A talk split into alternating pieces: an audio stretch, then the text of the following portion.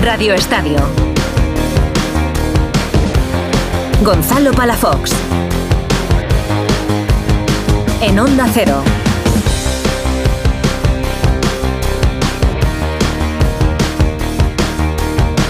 No sé qué ha dicho el árbitro, pero yo creo que hoy en día ya están saliendo las cosas un poco de desmadre, ¿no? O sea, Escuchamos jugador culo, del la mano Sevilla, Pedrosa, en los micrófonos Que de Movistar. No se puede quitar la mano, o sea, hay una cosa que tú lo ves frame por frame, a lo mejor puede parecer, pero es que en el momento si le toca el culo y después la mano la tiene tan pegada, nos cortamos el brazo. Hoy en día en el fútbol ya, ya me ha valorado a mí uno en Indoven que no se sabe y tal, tengo aquí la mano, no puedo cortármela, aquí igual Nesira la tiene pegada, le toca el culo en la mano, ya no sabemos qué hacer la verdad, pero al Sevilla yo creo que últimamente hay que respetarlo un poquito más. Precisamente porque también en Nesiri se quejaba muy amargamente en la primera parte de un agarrón. Eso no sé El agarrón también ahí, yo creo que es claro.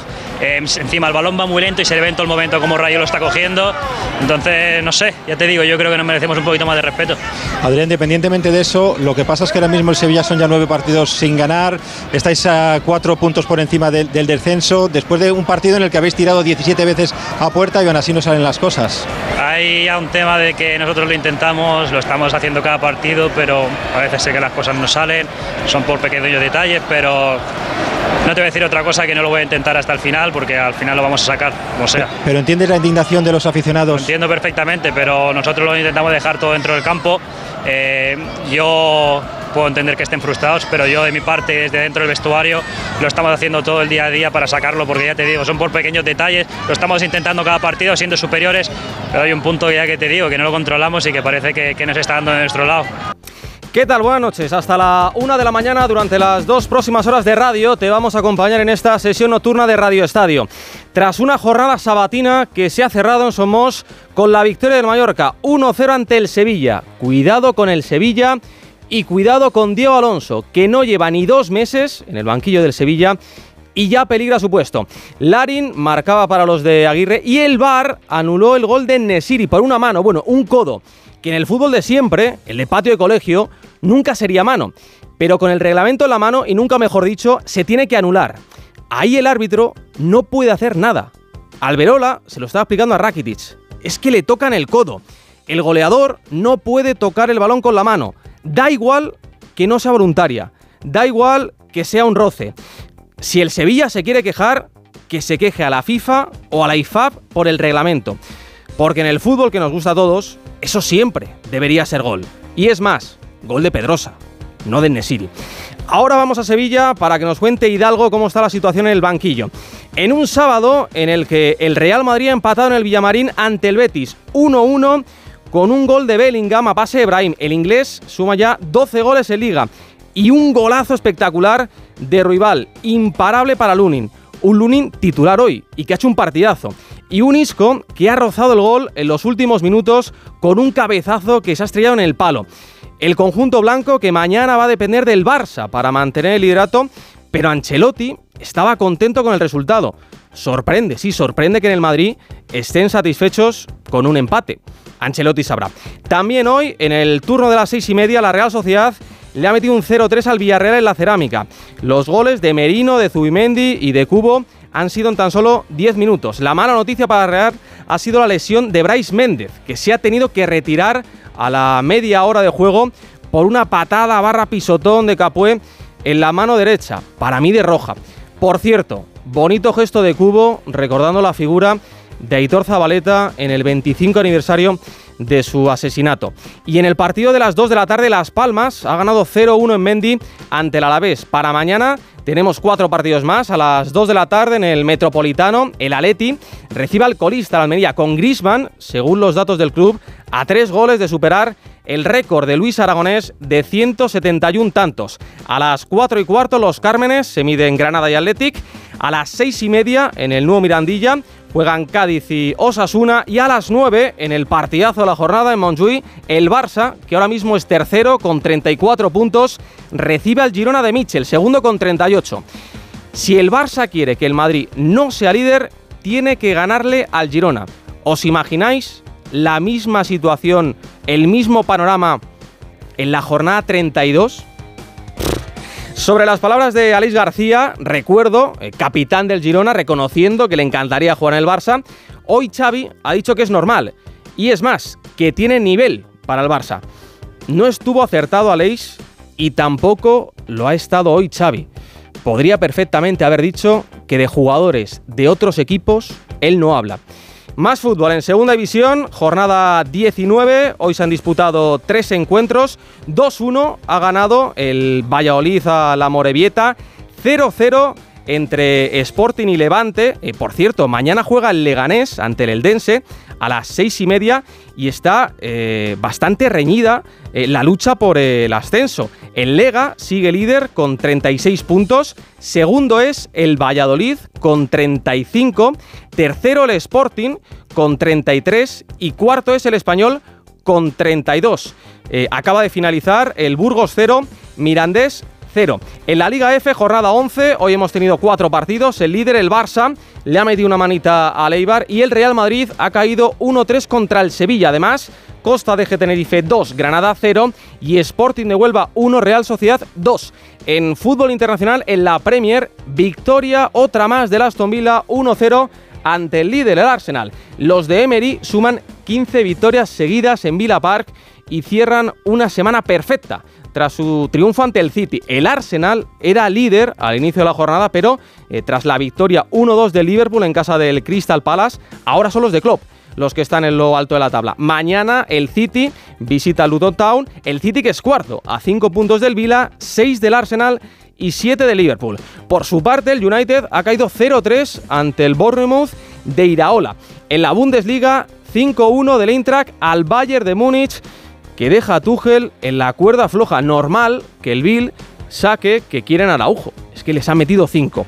Mañana a las 3 y media, Leverkusen de Xavi Alonso visita al Stuttgart. Y en Francia, PSG 2, Nantes 1. El miércoles, los de Luis Enrique se van a jugar el pase a los octavos de Champions en casa del Dortmund. Lo van a tener muy complicado. Y en baloncesto, jornada 13 de la Liga Andesa, hoy se han jugado cuatro partidos, Bilbao Basket 68, Breogán 76, eh, Granada 109, Thunder Palencia 85, Manresa 101, Basket Girona 87 y Moraván Candorra 81, Unicaja 87. Mañana cinco encuentros más de los que te destaco, el Real Madrid Gran Canaria de las 12 y media al Wizzing. Y el Basket Zaragoza Barça de las 6 y media en el Príncipe Felipe. Son las 11 y 16. Empezamos.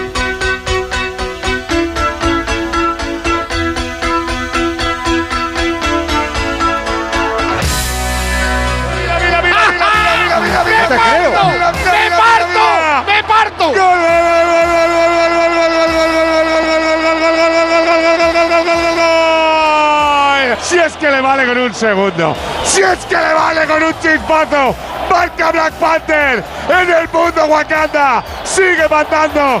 June, Victor, William, Bellingham. 53 de partido. 20 Real Madrid. Le va a pegar rival, le pega rival. ¡Qué gol! ¡Qué gol, qué gol, qué gol, qué gol, qué gol, qué gol, qué gol, qué gol! ¡Qué gol, qué gol, qué gol, qué gol! Misil, tierra, aire y para adentro. Marca el rival. Empata el Betis. 21. Real Madrid. 1. Profesor Enrique Ortego, ¿qué tal? Muy buenas. Hola, muy buenas noches, ¿cómo tal? Ahora escucharemos a Ancelotti, pero en tu opinión, ¿el madridista tiene que estar contento con un empate en el Villamarín? Es verdad eh, que de momento ningún equipo le había ganado al Betis y de momento eh, siguen sin ganarle. Mm, yo creo que con las bajas que tiene el Real Madrid, con el equipo de circunstancias ante un ante un Betis que también tenía muchísimas bajas y también muy importantes, es un es un buen es un buen punto. El Madrid ha dado la cara, ha tenido sus ocasiones, posiblemente más el Betis, pero yo no creo que sea eh, un pecado mortal empatar en el campo el Betis, o sea que no es, no es para cortarse la pena, desde luego. Sin reglamento en la mano, eh, ¿tú el gol de Nesiri lo anulas o lo dejas?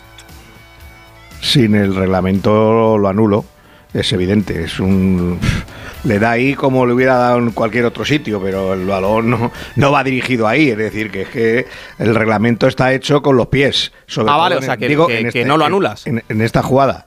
No, no, no lo anulo. Ah, vale, vale, válido. Con el reglamento no, con el reglamento no válido. pero el reglamento en este caso yo creo que está hecho con los pies, es antinatural lo que dice el reglamento, en, este caso de las manos cuando el autor del gol, o sea que... Sí, yo recuerdo por ejemplo ese gol de Marcos Alonso en el Bernabéu hace dos años en Champions, era el 0-3 para el Chelsea, le rozó a Marcos Alonso en la mano y luego lo marca, pero claro, el reglamento lo dice claro, si al goleador le toca el balón en el brazo o en la mano, da igual que sea voluntaria o que sea involuntaria. Se tiene que pitar sí o sí. Claro, en este caso. Ha habido una jugada igual.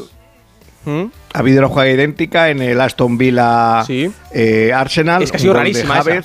ha sido rarísima. le dan las dos manos, le dan las dos manos el balón y. Y al defensa también le dan la mano.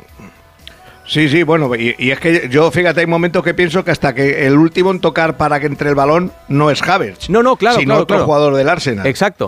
yo eso me gustaría verlo otra vez. No, no, es que lo he visto varias veces, pero no, todavía no lo tengo muy claro. O sea que sí, ya el reglamento tendría que cambiar porque no es el mismo jugador el que le da la mano el que el último en tocar el balón. Es que en ese caso si está... no lo mete Havertz, por lo tanto, eh, si fuese mano involuntaria, sí que tendría que haber subido el gol al, al marcador.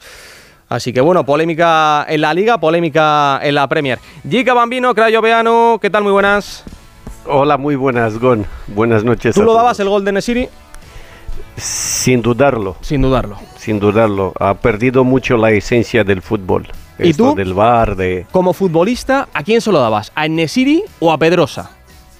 A Pedrosa. A Pedrosa, ¿no? Es verdad que Alexis siempre lo dice. Eh, si la toca un, jugador del equipo que marca. La toca, pero la toca por casualidad, por inercia, porque está por, por, por el medio. Pero yo, para mí, es el gol de Pedrosa. Así le dieron un gol, eh, es verdad que no lo marcó con la mano, eh, al Pipo Inzaghi. En una final de Champions ante el Liverpool, una falta que lanzó Pirlo, la tocó, despistó a Reina y, el gol no fue para Pirlo, fue para Inzaghi. Mañana, Giga, que tenemos en, en el otro gran partido de la jornada, Barça-Girona.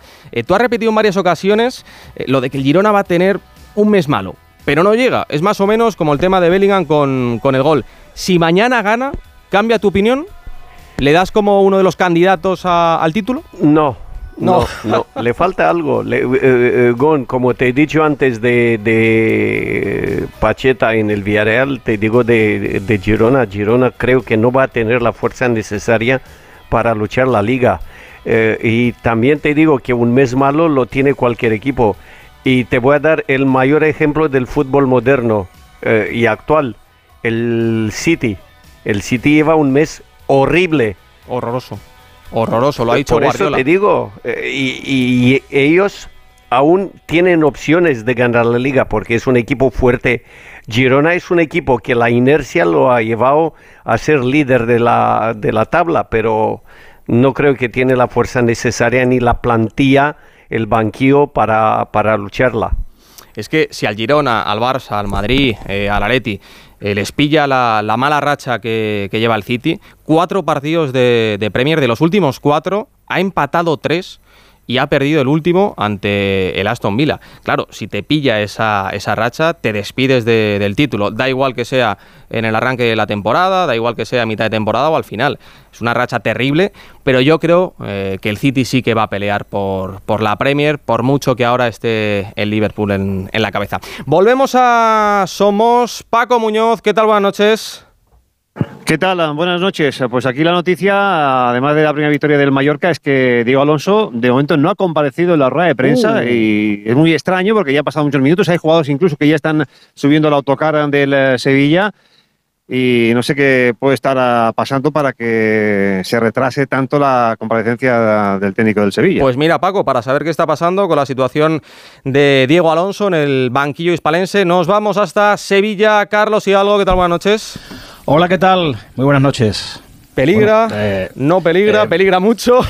a ver, la idea del director deportivo de Víctor Horta es mantener a Diego Alonso, a pesar de que son cero victorias en diez partidos entre Liga y Champions. Cero victorias. Es que lleva desde el 8 de octubre, ¿no? En el banquillo del Sevilla. No lleva ni dos meses.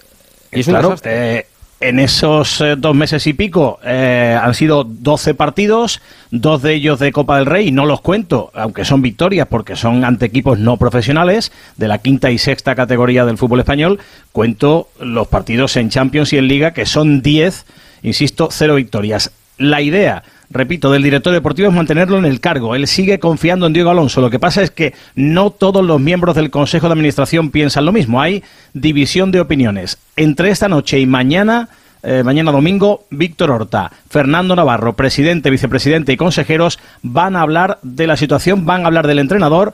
Eh, la idea de Horta, insisto, es que siga. Hay que tener en cuenta que además eh, el viaje para el partido de Champions es eh, ya, porque el lunes a las 8 de la mañana estamos citados y, el equipo eh, parte a esa hora de la Ciudad Deportiva al aeropuerto para ir a, Lens para jugar una finalísima el martes. Eh, si gana, estará en Europa League.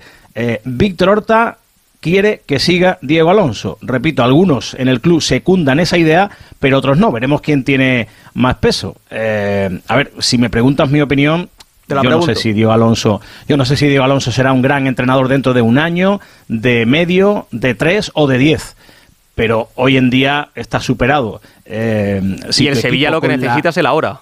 No, no pensar en el futuro, claro y que tiene un equipo eh, con la cuarta masa salarial de la liga, eh, o sea que, muy malos no serán y no gana nunca. O sea, entonces que no, no vale para ese equipo. Pero eh, Víctor Horta está convencido de que Diego Alonso es un gran entrenador y que va a triunfar y va a triunfar en el Sevilla. Y eso es lo que él quiere defender y lleva ya días defendiendo delante de, de los que mandan en la, en la planta noble y es lo que va a intentar hacer prevalecer eh, en estas horas. Eh, la verdad es que el hecho de que eh, el, Sevilla entiendan que era gol lo de Pedrosa y que se han visto perjudicados, todo eso puede mm, tapar un poquito el partido que ha hecho el Sevilla, que ha sido un partido bastante errático, como, como acabáis de, contar.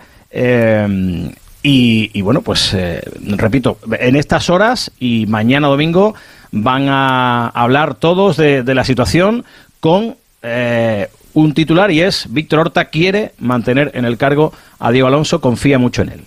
Eh, Quique, por el bien del Sevilla, pensando en el bien del Sevilla, ¿tú eres de la cuerda de Horta o crees que necesita un cambio? Bueno, ya lleva varios. Yo no me quiero meter en, camisa once varas y ni donde no me llaman ni no tengo ningún poder de decisión. Yo lo único que podía hacer es una gestión con Mendilibar por si quiere volver para el partido del martes y, arreglar un poco el desaguisado. Salvo eso, yo creo que Horta quiere mantener al, técnico porque es al técnico que ha nombrado él. Y, y para él también sería un pequeño fracaso o un gran fracaso que a los dos meses tuviera que destituirle y fichar a otro. Eh, no está tan fácil fichar a otro. No hay dinero para pagar a Mendilíbar y aparte a Diego Alonso. Eh, es decir, son muchas circunstancias las que. Pero seguro que a otro, otro entrenador con, en, con menos, en menos tiempo, con estos resultados, eh, a lo mejor ya no estaría en el banquillo. Este sigue, yo creo que por casi, casi por, por obligación. Giga, eh, en un vestuario, eh, ¿cómo se gestiona todo esto? Eh, cuando ves en el inicio de, una temporada que van pasando los entrenadores, que la situación es, terrible, ¿qué es mejor? ¿Darle continuidad en este caso a, Diego Alonso o intentar buscar algo que cambie radicalmente la, dinámica? Un, un, revulsivo, un revulsivo, sin lugar a dudas. Y te digo de mi experiencia como jugador porque yo viví esta época que está viviendo ahora el Sevilla en el Villarreal. Eh, ganamos en el Camp Nou 1-3, nos pensamos que somos los reyes del fútbol y acabamos bajando 14 partidos sin ganar. Y cuando vino eh, Paquito era ya demasiado tarde. De hecho, el Sevilla nos mandó a segunda en la repesca. Eh, tiene que haber un cambio, un cambio para que el, jugador, y el jugador tiene una dinámica negativa, Gon. Y, si estás metido en una dinámica negativa es complicado salir de ella. Y por eso cuando viene un entrador, eh, mira el Villarreal con Marcelino, salvo hoy, pero ya ves otra actitud, otra actitud del equipo. Hoy no han salido bien, pero ves que el equipo quiere más, el equipo pelea más y yo creo que esto le debe pasar al, al Sevilla. Estoy con Quique. Eh, yo no hubiera echado a Mendilibar para nada. Para nada, nunca. Carlos, es verdad que el Sevilla eh, se va a jugar el, pase a la Europa League eh, esta semana en, en, Champions, en la última jornada de la fase de grupos. Pero entendemos que perfectamente un técnico interino eh, podría hacerse cargo de, del equipo eh, y que luego pues hubiese un, cambio. Vamos a escuchar, mira, en los micrófonos de, de, Movistar no sale por rueda de prensa el técnico del Sevilla, pero sí que le vamos a escuchar en, en la tele. 15 corner, llegando, jugando del minuto cero hasta el final, este, de gran forma, siendo dominador, logramos previo partido si podíamos tener el control. Después del partido que hizo el equipo, que fue extraordinario, quedarse con una derrota es difícil de asimilar, sin duda. Este partido también deja dos jugadas que no sé si te ha dado tiempo a analizarlas bien con un monitor, como es el penalti o el posible penalti a Garrona en Nesiri que pide el jugador y ese gol anulado a Pedrosa por, porque le golpea también en el codo a, a Josep Nesiri. ¿Has visto esas dos jugadas? Sí, la vi, sí. La vi. Me da lástima.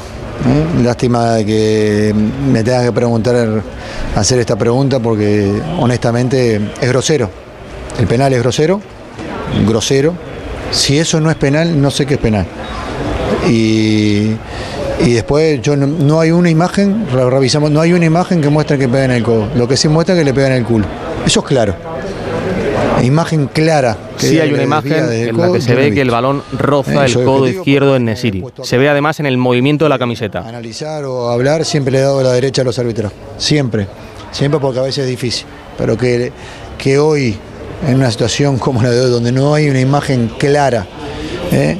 te anulan un gol, como el que anularon hoy, eh, me parece. Me, pare, me da la sensación, yo soy un defensor de VAR a ultranza, porque creo que vino a, darle un poco más de justicia al fútbol cuando, cuando aparecen situaciones muy grandes, pero lo de hoy este, me parece, me, me, no, no, no, siento que, es grave, ¿eh? que, es un, fallo grave, sinceramente, y el penal también, no, sé qué más tiene que hacer para que un jugador no remate, ¿eh? cuando lo abrazan y no lo dejan ni mover, el jugador quiere buscar un remate y lo tiene 3-4 segundos tomado, increíble. ¿Has podido hablar o has querido hablar con el árbitro o no? No, no, no, no, no, no. Por partido no, no he hablado. Diego, anímicamente te sientes con fuerzas para revertir ver, sí, esta claro. situación tan complicada. Sí, claro. Sí, sí. Después de ver, después de ver los jugadores en el campo, cómo no voy a tener fuerza. Después de verlo en el partido, en el partido contra Villarreal, cómo no voy a tener fuerza. No. Los ve jugar y me, me responden. ¿Cómo no voy a tener fuerza? La fuerza es permanente. ¿eh? Primero porque mi, yo creo que yo ya lo he dicho, pero a mí me enseñaron desde chiquito a luchar, siempre. Eh, fue la enseñanza que me dieron. ¿eh? Este club se ha caracterizado toda la vida por eso, pero después de ver jugar a los futbolistas, me hace estar más firme que nunca. Muchas gracias, Diego. Bueno, las pues las palabras de Diego Alonso. Eh, Carlos, él lo tiene claro, tiene fuerzas. Sí. Otra cosa es lo que decida el Sevilla. Si de aquí a la una de la mañana salta la noticia, eh, te volvemos a llamar y nos lo cuentas, ¿vale? Estamos pendientes. Mantenemos no. las líneas abiertas con ese estadio de Somos a la espera de que sigan compareciendo los protagonistas y como decimos en un sábado en el que el Real Madrid no se ha dejado, ¿eh? ha ganado un puntito muy importante para su técnico, para Carlo Ancelotti en el Benito Villamarín. Fernando Burgos, ¿qué tal? Buenas noches. Hola, buenas noches a todos. ¿Tú has entendido a Ancelotti? ¿Te ha sorprendido su, su respuesta? Evidentemente sí, por eso le he preguntado lo que le he preguntado, ¿no? Me ha sorprendido lo satisfecho y lo contento que estaba con un punto. Me ha sorprendido mucho, porque miras el partido del Madrid y me parece que, salvo los primeros 15-20 minutos y el correcalles de la segunda parte, poco puedo rescatar, ¿eh? Poco. Dos tiros a puerta. O sea, Ruiz Silva ha hecho una parada. Lunin ha hecho cinco y un palo y luego el Madrid no ha tenido tampoco el control extraordinario del partido. Sí ha tenido más posesión y sí me ha sorprendido. Eh, se ha enfadado, lo vamos a escuchar ahora, eh, pero creo que no. A mí, a mí no, no me procedía el, análisis de, de, Ancelotti. De hecho, luego desde el vestuario ha habido jugadores como Lucas Vázquez que han dicho que era un punto no para estar muy contento que se diga. Pues vamos a escuchar al técnico italiano y ahora analizamos sus palabras habrá habido algo para que tu equipo no gane eh, teniendo por delante en el marca. Algo habrá, habrá habido que no te guste. que, que han marcado un gol fantástico. Esto, lo, lo malo que ha pasado es que eh, ha marcado un gol fantástico eh, y que eh, con lo cual han empatado el partido. Y, y nada más. como he dicho, yo estoy satisfecho porque no siempre se puede ganar todos los partidos. Hasta ahora lo hemos hecho bien y lo vamos a hacer bien otra vez en el futuro también. Salgo de aquí satisfecho, porque es un punto que bueno para la tabla. Vale, muchas gracias. Si queréis que no estoy satisfecho, le digo no estoy satisfecho, pero yo estoy satisfecho. ¿Queréis que, que diga estoy muy triste, enfadado? No es así, estoy contento. Chao. Noto, Fernando, a, a Carleto en, en plenitud, de saber que puede decir lo que quiera. A mí hoy me parece que no ha estado bien. Eso es otra cosa. Y de hecho, es otra y de hecho él- sí, ah, claro, puede decir lo que le dé la gana y hacer lo que le dé la gana. De hecho, si va a ir a Brasil y ahora al parecer no se va a ir. Imagínate si puede hacer lo que quiera. Es que otros entrenadores a del Madrid Madrid- en a ningún momento han podido decir lo que les daba la gana. Y ¿Cómo? Ancelotti, que otros entrenadores del Madrid eh, Todos. No podían decir lo que querían. Que no, Zidane no, no decía lo que le daba la gana. Hombre, es que Zidane no son palabras mayores. Son palabras mayores. Pues entonces pues habrá más, ¿no? Ha habido mucha más gente que lo ha hecho y que también se han equivocado. A mí me parece que hoy no ha medido bien el discurso. Yo no creo que haya mucho madridista contento con este punto. ¿Tú lo crees? ¿Tú crees Yo creo que no. Yo creo que no. Entonces, ¿tú crees que hay jugadores muy contentos con este punto, de verdad? No. ¿Tú crees que Luca Modric está muy contento? No, igual al final de la temporada haces balance y dices, oye, pues ese punto nos vino bien. Pero No, ahora si mismo, estamos a esta hablando hora, del punto. 11.35, no. No. No, pero eh, no estamos hablando de, de un punto, estamos hablando de cómo se ha conseguido ese punto. Que el Madrid esté contento si gana la liga de todos los puntos que ha ganado, por supuesto, solo faltaría. Porque consigue más que ninguno, incluido el del Betis. Pero con el partido que ha hecho el Madrid, para que el Madrid esté contento y satisfecho, que ha estado a puntito de perder, porque ha estado a punto. O sea, tú rematas dos, dos veces a los palos en los últimos cuatro minutos. La ha tenido eh, y- sí. y- te estoy diciendo, pues entonces, o sea, ¿estás contento? Yo digo, estoy contento porque hemos estado a punto de perder. No hemos jugado bien, tal y que cual. eh, hemos disparado dos veces entre los tres palos y estoy muy contento por eso, lo que significa que lo hemos hecho bastante, bastante regular o mal.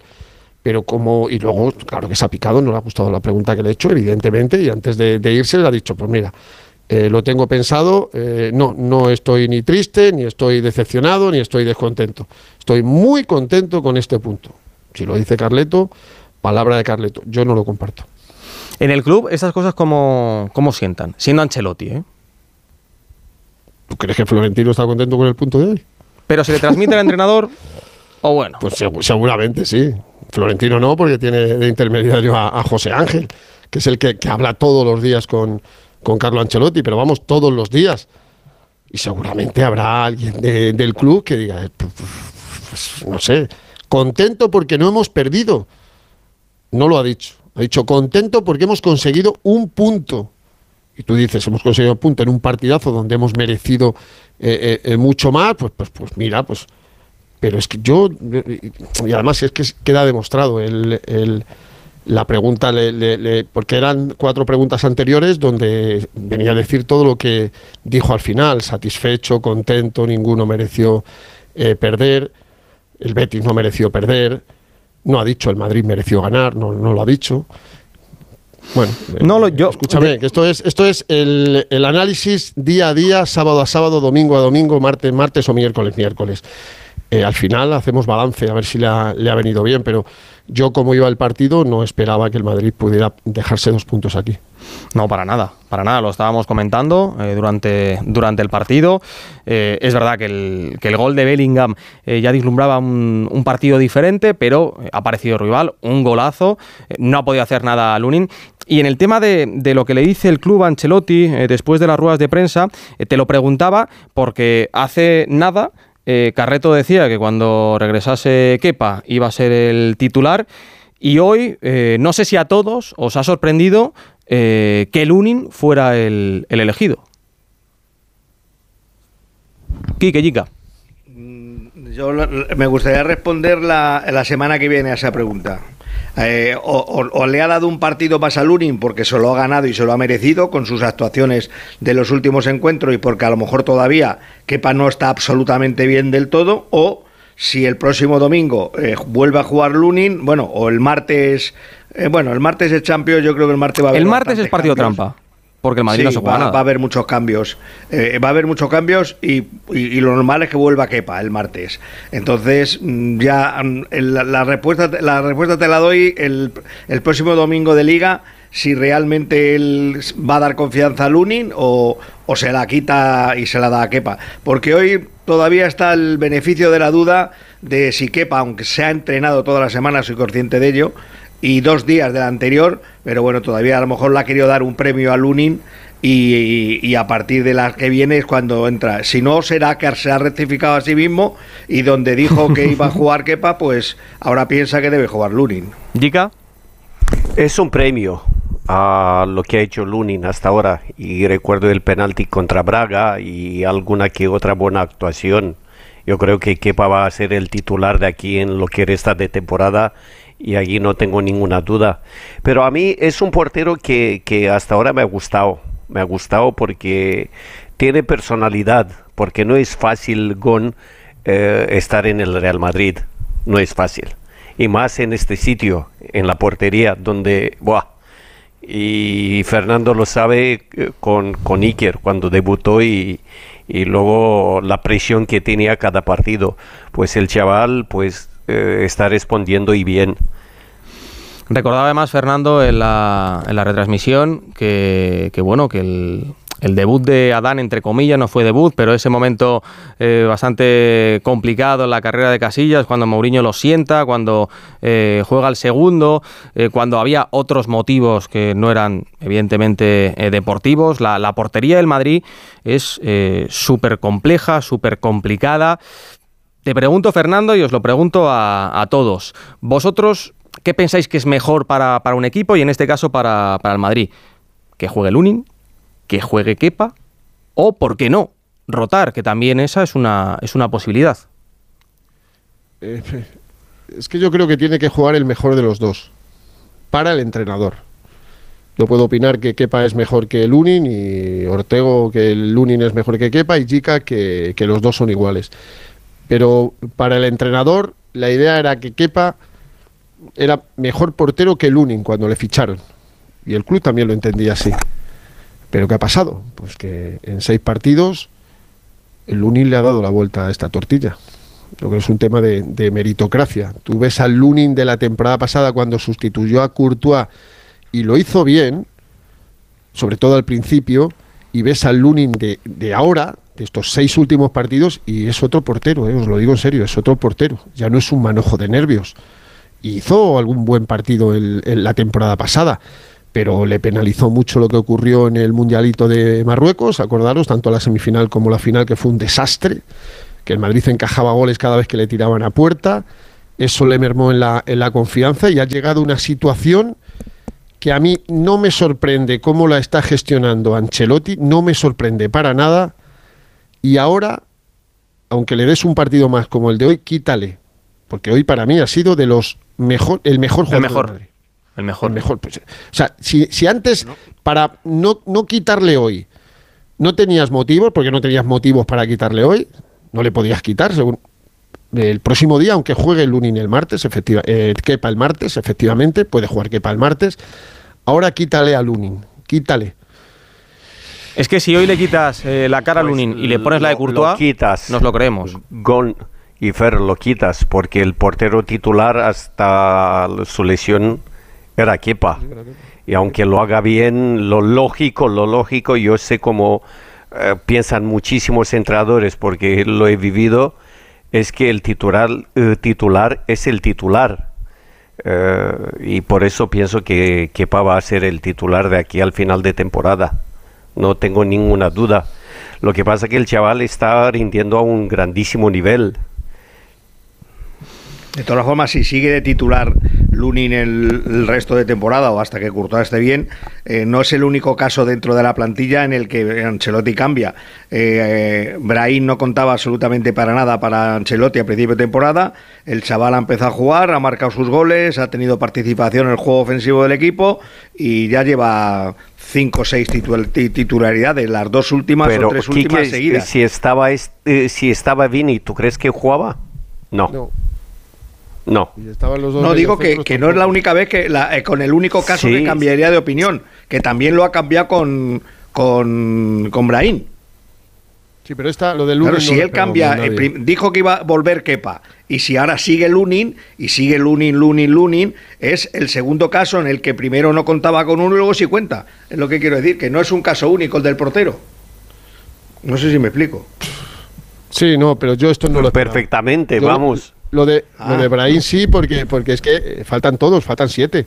O faltan los dos medios centros, con lo que tú colocarías a los dos que están en el medio centro en otra posición, lo que impediría que entrara Brahim, porque impediría que, que- que entrara Brahim. Y te voy a decir más, si Brahim se sale, se, se- se- se sale como está jugando bien, no se está saliendo, pero está jugando bien. ¿Qué pasa? ¿Que cuando vuelvan Chuamení, Vinicius y Camavinga van a ir al banquillo los tres? ¿De verdad me, me lo- me estáis diciendo que van a ir para que juegue Brahim como está jugando ahora Lunin por Kepa? Tendrá No más veo, ¿eh? minutos, pero ni de guasa. No, no, tendrá menos minutos. No, quiero decir que tendrá más minutos que respecto al inicio de la temporada, pero que Sí, claro. ni de guasa va a ser titular estando todos disponibles. Es imposible. No, pero, pero, pero, pero aparte, estamos haciendo un problema de un problema que no existe.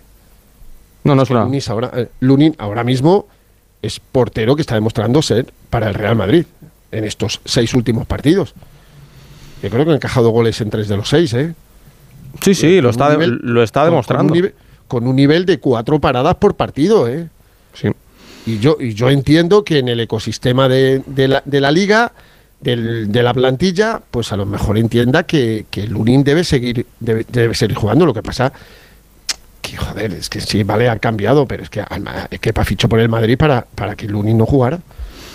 Claro, pero claro, al final las temporadas, fuera tú lo sabes bien, Fernando, son muy largas y en el Madrid tenían claro eh, que después de la lesión de Courtois, eh, Kepa iba a ser el, el titular. Se ha lesionado y ahora pues se le ha abierto la puerta a Lunin de la titularidad. Sí, no, pero, pero, pero Gonzalo, pero que, que Lunin comunicó a final de la temporada pasada que se iba. Sí, sí, sí. sí. Y Ya, pero el Madrid tocó, tocó a varios porteros y hace, hace un mes, sí, un mes más o menos, su esposa salió en, en Instagram diciendo Cierto. nos iremos donde nos den minutos. Y, y dijimos todo, ¿pero qué estás diciendo, chica? bueno, pues lo, dijo y ahora está teniendo minutos, ¿no? ¿Qué pasa? ¿Te vas a quedar ahora en el Madrid? Lo normal es que, no, es que en estas situaciones, yo a mí me parece lo de los porteros, me parece siempre en todos los, los clubes y en muchas circunstancias que no tienen nada que ver con la de hace ocho años con, con Iker y con Diego López, que se podrá contar cuando se quiera, eh, no tiene nada que ver, pero aquí la situación es que hay una meritocracia que se llama esto. ¿eh? Esto es meritocracia. Hay un portero que está rindiendo espectacularmente bien, nadie esperábamos este rendimiento de Lunin, nadie. Y quien, y quien diga lo contrario, No, pues no, es un adivino, nadie. nadie. Pues ahora llega este chico y mira, es que hoy ha sido el mejor.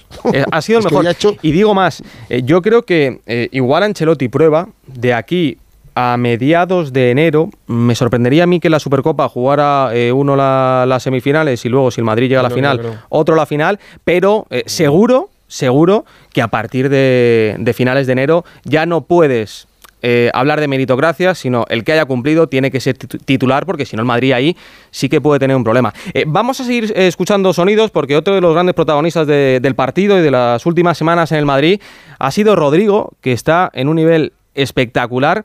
Y eh, le preguntaban a Ruibal, eh, después de- del partido, en el canutazo de, de las radios, sobre ese lance al inicio de- del encuentro. Había habido penalti, había habido roce, rodilla con rodilla con Rodrigo. Decía esto el jugador del Betis. No la he visto, pero yo desde el campo pues creo que no, apenas noto el contacto, creo que chocamos un poco rodilla con rodilla, así que, que yo diría que no, pero bueno, la tendría que ver. Al final el VAR está para eso, ¿no? Eh, si no la ha pitado, pues supongo que no será, pero bueno, tampoco me voy a meter en follones. José Manuel Jiménez, ¿qué tal? Muy buenas. ¿Qué tal? Muy buenas. No se ha metido en follones, pero bueno, ha dicho que había contacto, que no era penalti, que no era suficiente. Y luego, ahora lo escucharemos, eh, sí que se ha metido en un mini follón a la hora de hablar de, de Bellingham, pero punto importante para el Betis, que de momento eh, no pierden el Villamarín esta temporada. Y ha metido un golazo. Un golazo. Un golazo que ha sido decisivo para el partido. Aitor Rival, y creo que ha hecho también un buen partido. Eh, se ha visto las caras quizá con el más complicado, ¿no? Como es Rodrigo Goes y creo que ha salido bien parado. Un Betis que recordemos no tiene a Sabalí eh, lesionado desde el principio de temporada eh, no tiene a Bellerín o no tenía Bellerín en el partido de hoy porque también eh, estaba sancionado. En fin, el Betis con, con bajas importantes. Guido Rodríguez va a estar tres eh, meses fuera. Yo creo que el Betis ha hecho un buen partido, ha competido el encuentro desde el principio y al final yo creo que bueno pues ha estado más cerca, como decía Fernando, de ganar el partido que el, que el Real Madrid con, ese, con esa ocasión de, Isco, con ese cabezazo de Xavi Ría que saca Lunin, con ese córner que al final no dejó votar eh, Sotogrado. Bueno, creo que el Betis ha hecho un partido realmente completo y ha destacado sin duda el golazo de rival. Sí, ha hecho un partidazo el Betis, ha estado a puntito de, ganar. Eh, durante el partido lo decía Andújar que para él no era, no era penalti. Eh, para vosotros, penalti a Rodrigo, sí, no. Para mí no. Para ti no, Jiménez lo, lo, deja claro, Fernando. No, vamos, yo no he visto ahí. No, no, me gusta, no, no, no. No, he visto, la, no, he visto nada. No he visto ni, ni, una sola repetición porque solo teníamos el ordenador de, de, Jiménez y lo tenía muy lejos y no estaba yo para mirar el ordenador. Y no te ha enseñado la rep, Jiménez, no, no, no. No, no, yo no, yo no he visto. Eh, mira, estaba viendo ahora el resumen y no, no he visto una repetición, no, te puedo decir, no, no, es que no puedo emitir un juicio. ¿Quique y Ica la habéis visto? Sí. sí. para mí no es, para mí no es penalti. ¿Y para ti? Y para mí tampoco. Hay una, un leve contacto, pero es muy leve. No puedes pitar un penalti a este nivel. Para mí tampoco, y es eh, parecido al que se produce en el Barça Leti de la semana pasada con, con Joao Félix. Es un contacto eh, muy leve.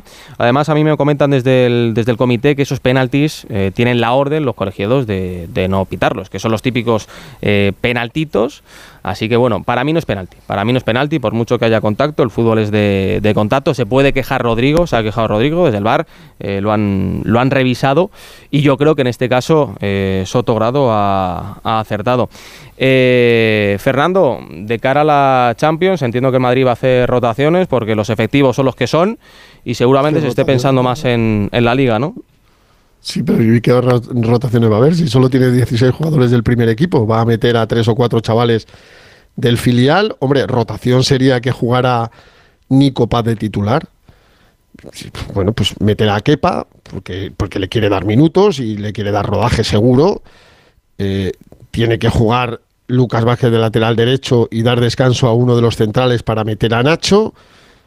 Pues sí, meterá a Fran García por Mendy en medio campo me imagino que Ceballos será titular y o Cross o Valverde tienen que descansar, incluso a lo mejor alguno más. Y arriba, pues eh, Rodrigo y Brahim están con Gonzalo, el chaval del, Real Madrid Castilla. Por cierto, el Castilla ha vuelto a perder hoy. Gonzalo y sin Nico Paz va a cuesta arriba sin freno, cuesta abajo sin frenos, el equipo de Raúl pero claro, es que le están quitando a, los, a los dos mejores futbolistas del equipo y, las rotaciones son, son las que hay, sí lo hará, pero es que mira, las bajas, las siete bajas que no han viajado a Sevilla, tampoco van a viajar el lunes a, Berlín, ni Courtois, ni Militao, ni Carvajal, ni Chuamení, ni Camavinga, ni Vinicius, ni Arda Aguilar, ninguno, siete.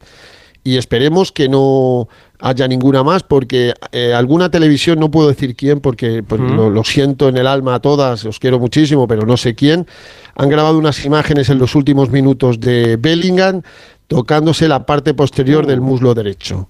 Ha acabado muy cansado, ha acabado muy cargado, como también Rodón, ha acabado muy cargados todos, han tenido que jugar los 90 minutos porque es que no hay prácticamente cambios. Hoy Ancelotti ha vuelto a hacer, cuatro de, de cinco cambios. Eh, otro partido que juega más consecutivo, Nico Paz, quinto o sexto ya para el, hispano argentino que está aprovechando las oportunidades indudablemente, pero es que no, no, no, no, hay, no hay más, sí, los cambios que te he dicho, pues que entre, que entre Kepa, que entre Nacho, que entre Ceballos, que entre Fran García, eh, que entre Joselu, que no ha, jugado hoy, o sea, te he dicho cinco españoles, ¿eh? cinco españoles y Lucas Vázquez tiene que, tapar el agujero de, Carvajal por la lesión. Eh, pero arriba, pues, eh, es que es, lo que hay. 16 jugadores del primer equipo con dos guardametas. es lo que tiene ahora mismo Carlo Ancelotti. Al final es normal que Ancelotti esté contento con el resultado. Fernando, abrazo muy fuerte. por cierto, no es, no es penalti el de. ya lo has visto, ¿no? No, no, no, no, no, eh, no, no, el de Rodrigo no es penalti, evidentemente, ah, si lo dicen todos vosotros. lo que es un gol como una casa es el del Sevilla. Es una vergüenza lo del Bar. Yo lo siento, es una vergüenza que se anule ese gol al Sevilla. Como, si- como- y no le pongo color, ¿eh? digo el nombre No, porque no. ha sido él. Si eso, si eso de verdad es mano, Alberola, háztelo mirar. Y el del Bar no sé quién es. Gil Manzano. no mantén. ¿Gil Manzano de verdad? Gil Manzano, sí, de verdad. El de- de, la buena. Bueno, El bueno, mejor bueno, árbitro bueno, español según el comité. Del mundo. Del mundo. Dice, dice el- mejor árbitro español del mundo mundial. Bueno, bueno, la que han liado Alberola y Gil Manzano entonces. Fernando. Esto es así. Abrazo Venga, muy hasta fuerte. La próxima semana. A descansar. Chao, chao. Jiménez, Chao, eh, con el empate, ¿te doy la enhorabuena o no? Eh, bueno, a mí no, pero a, a Pellegrini no sé si se la puede dar porque él decía que, que había merecido incluso el, el Ah. triunfo al final. El, y, y ojo, bueno, es que el Betis no ha perdido todavía en el Estadio Bonito Villamarín, así que a lo mejor por eso estaba contento Ancelotti. Pues entonces no te doy la enhorabuena. Jiménez, un abrazo fuerte, chao. Un abrazo. Volvemos a Somos, Paco. eh, han hablado los técnicos, que ha dicho Aguirre. A ver si está por ahí Paco Muñoz. Sí, te decía que sí, que han Ah, hablado los técnicos y, y, y sí, pues ha ido Aguirre pues, diciendo que esa jugada de, Gnesiri, pues bueno, que, que le ha dado en el codo, que al final finaliza en gol y él pues ha visto, ha visto que, que es una jugada que debería anularse porque tiene repercusión la, la acción y, y, bueno, no ha querido salir de ahí, pero sí que ha explicado su- sus argumentos. Y si me permite, le hago una pregunta a Jaume Acosta. Jaume, buenas noches. Hola, buenas noches. Que un punto, una victoria, o sea, un punto, tres puntos en una victoria que ha costado mucho, ¿no? Sí, quizá ha sido el partido que menos eh, juego hemos tenido, que menos balón hemos tenido, pero al final pues hemos recuperado la esencia, la esencia del Mallorca el año pasado y, y bueno, y, y al final pues nos da un poquito de oxígeno. ¿Las jugadas cómo las habéis visto en el campo? Yo pues de Nesiri. rápidas. ¿Cuál ha sido la, La- la- la- el agarrón de Omar y luego la- el gol que anula, que os quedáis ahí mucho tiempo, cinco minutos, ¿no? No lo he visto. El, sí, es verdad que el gol anulado ha pasado mucho tiempo, yo creo que demasiado, ¿no? Para ver si es mano o no es mano. Al final ha decretado mano, esto es el VAR. Eh, nos tenemos que acostumbrar porque ya llevamos bastantes años con esto. A veces nos pitan a favor, a veces en contra. Y hay partidos que hay que ganarlos como sea, ¿no? Por encima de todo. Sí, sabemos que cuando nos ponemos por delante es muy difícil marcarnos, eh, defendemos bien la área y, y bueno, quizá ha sido el que, partido que menos posesión hemos tenido, pero al final los tres puntos son lo importante. Gracias. Venga a ti. Pues nada, eh, Paco, este atraquito opinión me ha de- de gustado, ¿eh? Ha sido de los buenos. ¿Pasaba por ahí? Sí, sí, sí, podría haber sido mejor otro, pero No, no, no, sé, está bien, estamos está con bien. Jaume Acosta que siempre, que siempre, que siempre es un tipo. A mí me gusta mucho hablar con él, es un tío tranquilo y, bueno, y con experiencia, ¿no? Hoy es de esos partidos que el Mallorca, mm, evidentemente, el Sevilla ha creado lo que ha creado, pero mm, en el vestuario había un objetivo que era ganar el partido. Eh, primera victoria en casa. Eh, pesaba ya muchísimo el, el no, el no ganar en casa y esto le da muchísimo aire para afrontar eh, el partido de Almería el próximo fin de semana y luego cerrar el año con el Osasuna. Pues sí, el Mallorca que con esta victoria se queda décimo quinto con 14 puntos, uno por encima del Sevilla. Paco, un abrazo muy fuerte. Venga, hasta luego. Radio Estadio. Gonzalo Palafox.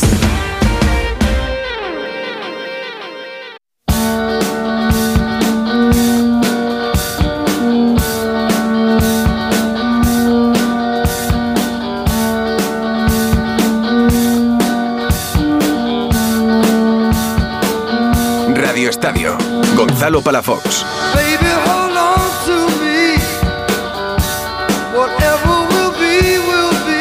Es un futbolista que a mí personalmente me gusta, Aleix. Creo que está haciendo una temporada enorme. Futbolista de, para, para, para aquí, para el Barcelona. Sí, dijo él que quería jugar en el Barcelona, pues eh, hay que entenderle. Al final, eh, ¿quién no querría jugar en un, en un equipo grande como el, como el Barça? ¿no? Es, es normal. De ganar al Barça, pues eh, entramos en otra dimensión, porque sería dejarle a siete puntos y tendría muchísima repercusión para todo el mundo. Habría que seguir manteniendo el nivel, pero sí que es verdad que es un partido que si nosotros ganamos y somos capaces de, de ser eh, mejores que el Barça, con la dificultad que tiene, pues eh, eh, esta plantilla podría, podría dar un salto de calidad muy importante. Y antes de irnos con el Barça Girona de mañana, a esta hora de la noche, a las 12 en punto, saludamos al portero de la Real Sociedad, Ale Remiro, la Real, que ha ganado 0-3 al Villarreal y Remiro, que ha hecho un partidazo. Portero, ¿qué tal? Buenas noches. Hola, buenas noches, ¿qué tal?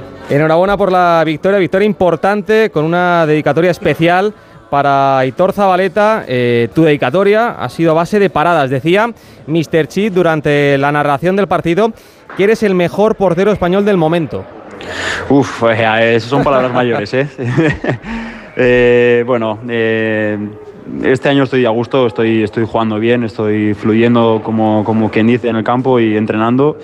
Luego me, me saldrán partidos buenos o no, pero la verdad que estoy, estoy disfrutando mucho de, de la temporada que estoy haciendo. Eh, pero también te decir que hay, hay porterazos españoles que están haciendo una grandísima temporada, como puede ser, por ejemplo, Álvaro Vallés, eh, de Las Palmas, que está a un nivel brutal y que, que también, bueno, hay gente que lo habla y que lo reconoce, pero también hay que decirlo claramente. Eh, pero hay mucha gente que está a muy buen nivel. Eh, por cierto, eh, ¿cómo tiene la mano Bryce? ¿Cómo tira la mano Bryce? Pues le ha sido una patada bastante fuerte, ¿no? Eh, Es la me ha mano, ¿no? es el la- antebrazo. Es, eh, es el antebrazo, creo, ¿eh? Ah, es el antebrazo, yo le he tocado, sí, sí, me parece. A ver, igual le duele la mano porque se le habrá hinchado todo, pero sí, a ver, es una jugada que ido un. bueno, es que no sé, no sé, no sé qué se ve desde la tele, pero desde el campo ha sido Ha sido una patada, ha sido una patada. Sí, sí, una patada bastante fuerte. Bueno, eh, espero que no, que no sea nada. Imagino que ahora cuando lleguemos, llegue- lleguemos esta noche nos harán pruebas, tanto a él como a mí, como a los que nos hemos hecho daño hoy. Eh, pero esperemos que no, que no sea nada y que lo tengamos para, para el martes contra, contra el Inter. Por tu reacción, eh, ¿la patada de Capué era merecedora de cartulina roja? Eh, A ver, yo, yo en directo, la verdad que ha sido bastante, no de roja, pero ha sido bastante a destiempo. Eh, luego em, Mario ya te interpretará y yo creo que lo ha hecho bien con sacar amarilla. Es verdad que luego, si la ves por la tele, igual dices, hostias, eh, vaya, vaya, vaya viaje, pero en directo, en directo me ha parecido fuerte. Sí, para Yo mí no, naranja no para también. expulsarlo, pero sí que es, es naranjita, es naranja, la verdad que naranja, sobre todo en directo. Sí, para mí también. Eh, por cierto, hablábamos de la dedicatoria y Zabaleta eh, ha tenido un gesto muy bonito Cubo eh, tras el partido en el flash de, de la tele, poniéndose una camiseta con, con el nombre de, de Zabaleta. Cuéntame un poquito, ¿cómo es Cubo en el, en el Bueno. vestuario? ¿Es tan cariñoso como, como se le ve en los medios? Está que, bueno, es. Yo muchas veces le digo a los amigos, ¿no? Es que es, un- es un niño tan normal, es un chaval tan normal que, que, que es normal que haya, que haya caído de pie en el, en el vestuario y en la ciudad. Eh, no tiene ningún ego, está predispuesto a mejorar y a entrenar y a, y a mostrarse, sobre todo, que es lo que al final el club le ha dado la opción, ¿no? De, de mostrar su fútbol. Venía de unos años un poco, pues bueno, para aquí para allá, como, como quien dice. Y dentro del vestuario, pues es uno más, ¿no? Haciendo sus bromas, eh, recibiéndolas, eh, integrado en el club, en la familia, en, en- en- en la ciudad. Y es un chaval, la verdad que es un chaval de puta madre. Oye, para acabar, las dos últimas. eh, el martes tenéis un partido importantísimo ante, ante el Inter para eh, terminar y conseguir la primera plaza en la fase de grupos de, la Champions. Eh, de momento sois quintos con 29 puntos, por detrás del Madrid, del Girona, del Barça y del Atlético de Madrid. Vuestro rival este año en, Liga, de cara sobre todo a esa plaza de Champions, ¿es el Girona? Eh, no, a ver, yo creo que están haciendo un año espectacular, pero hay que ver, ¿no? Todos estamos expectantes a ver si consiguen aguantar o a ver si no aguantan. Eh, yo creo que van a estar, obviamente, peleando por Europa y habrá que ver si pelean por, por cosas más serias para ellos, ¿no? Eh, la verdad que ojalá, porque son unos jugadores que a mí me gustan personalmente y un club que no, no tengo nada en contra de ellos y pues mira, si, si están arriba, de maravilla. Nosotros tenemos que pensar en lo nuestro. No podemos eh, individualizar ¿no? el tener un rival o no. Es verdad que hay equipos muy fuertes, pues el Girona, el propio Villarreal, el Atleti este año está muy bien, el Betis, eh, sé, Las Palmas, eh, nosotros, el Atlético, bueno, este año va a haber mucha gente en la pelea, yo creo, y eso también pues habla de lo, bien que hacen las cosas eh, los clubes eh, y la liga y, los jugadores y, el nivel yo creo que, es alto. Y la última para cerrar, eh, en Barrica ya, conocen los, millones de, Arabia con ese contrato que ha firmado John Ram por 500 millones de, euros. A 250 kilómetros en Cascante, de Arabia nada, ¿no? De momento tú te quedas aquí seguro en la liga, ¿no? No, va. no te no vas. Ah, nada, Donosti, Donosti. Donosti, Donosti está muy bien. Bien, así me gusta. Que además tienes contrato hasta el 27, ¿no? Sí, sí, sí. Bien, bien, bien. Se queda tranquilo el aficionado de la Real Sociedad. Pues portero, muchísimas gracias por atendernos en Radio Estadio. Un abrazo fuerte y enhorabuena por la victoria. Vale, muchas gracias, buenas noches. No se va, no se va, no se va Remiro Arabia, de momento, de momento. Eh, Giga, Quique, eh, para vosotros, ¿el mejor español, eh, el mejor portero español de la actualidad? Está en muy buena Para mí forma, sí. Sí, está sumando puntos. Además, porteros de esos que ganan puntos son tan importantes como los delanteros. Y este año está siendo muy regular y con paradas de puntos. Sí, podría ser el, el que mejor está. Y si no es el mejor, está entre los dos mejores o los tres mejores. Giga, para ti sí, ¿no? Para mí sí, para mí sí, porque eh, el- los partidos pocos que ha tenido la Real malos ha aparecido él y esto habla mucho de, de Remiro. Eh, me acuerdo de Ter Stegen el año pasado, el anterior, que, que el Barça estaba atacando y creaba ocasiones y, y le dejaba vendido y, y siempre, siempre, siempre estaba allí. Ahora más o menos pasa con Remiro. Yo creo que es el portero más en forma y además me cae mejor porque es oyente eh, nuestro. ¿Sí? Y sí, sí, sí. Y está en el mejor club para mí de España. Entonces vamos, el, el- el número uno, el número uno Remiro. Lo de la Real ya, ya lo dices tú, Jica. Eh, al Barça le, le vendría muy bien Remiro y eso que Iñaki Peña eh, lleva unos partidos muy buenos. El otro día hizo un paradón ante el Atlético de Muy Madrid. buenos, sí. Alfredo Martínez, ¿qué tal? Buenas noches. Hola, muy buenas noches. Pues ha dicho eh, Xavi que no se ficha ningún portero, que hay confianza absoluta en Iñaki Peña y que a pesar de la operación de Ter Stegen no se ficha nada. ¿eh? ¿A ti te gusta Iñaki Peña? A mí sí, sí, me parece, me, me ha sorprendido muy gratamente. ¿eh? Eh, no le habíamos visto mucho, lógicamente, porque llevaba tiempo sin jugar. Leímos con el Galatasaray, no sé si os acordáis, que hizo un partidazo en el Camp Nou, eh, en el partido de la Europa Nations League de la temporada pasada. Y este año. sí. Pero sí, en el Gamper, este por año ejemplo, había- falla, ¿no? En el Gamper, creo. Que se le escapa un balón, Bueno, ¿puede pero- ser? No, recuerdo ahora, pero sí recuerdo que, que tuvo en la Copa del Rey, en el primer partido, una actuación un poco más discreta con el Intercity, que encajó dos goles. En el día del Rayo Vallecano empieza con ciertas dudas en el gol, pero va afianzándose y a mí, eh, vamos, me ha sorprendido muy gratamente. Los dos partidos de Oporto y Atlético de Madrid son de nivel de primera división de los buenos, ¿eh? Sí, ha jugado muy bien. Y además, yo entiendo a Xavi, entiendo al Barça, la economía del, del Barcelona. Eh, no tendría sentido traer un portero porque Ter Stegen va a estar dos, tres meses de baja. Y además, porque en verano tenías a Arnau Tenas, al que podrías haber renovado. eh, decidiste no renovarle. Se va al Paris Saint-Germain. Ahora mismo es titular. eh, ha jugado los dos últimos partidos de, de titular. Lo ha hecho bastante bien. Y yo no ficharía un portero, eh, por mucho que Ter Stegen vaya a estar dos, tres meses de baja. Y es que el tema también, Alfredo, es importante. La economía del Barça creo que no permite, ¿no? Ahora mismo traer un portero. Bueno, eh, primero la economía es importante, pero bueno, si fuera fundamental lo, lo traerían. Pero es que además Ter Stegen es, un portero que ya sabes que no le gusta mucho la competencia. Es decir, traes un portero para qué? Para unos meses, un portero para unos meses bueno, es muy difícil encontrarlo.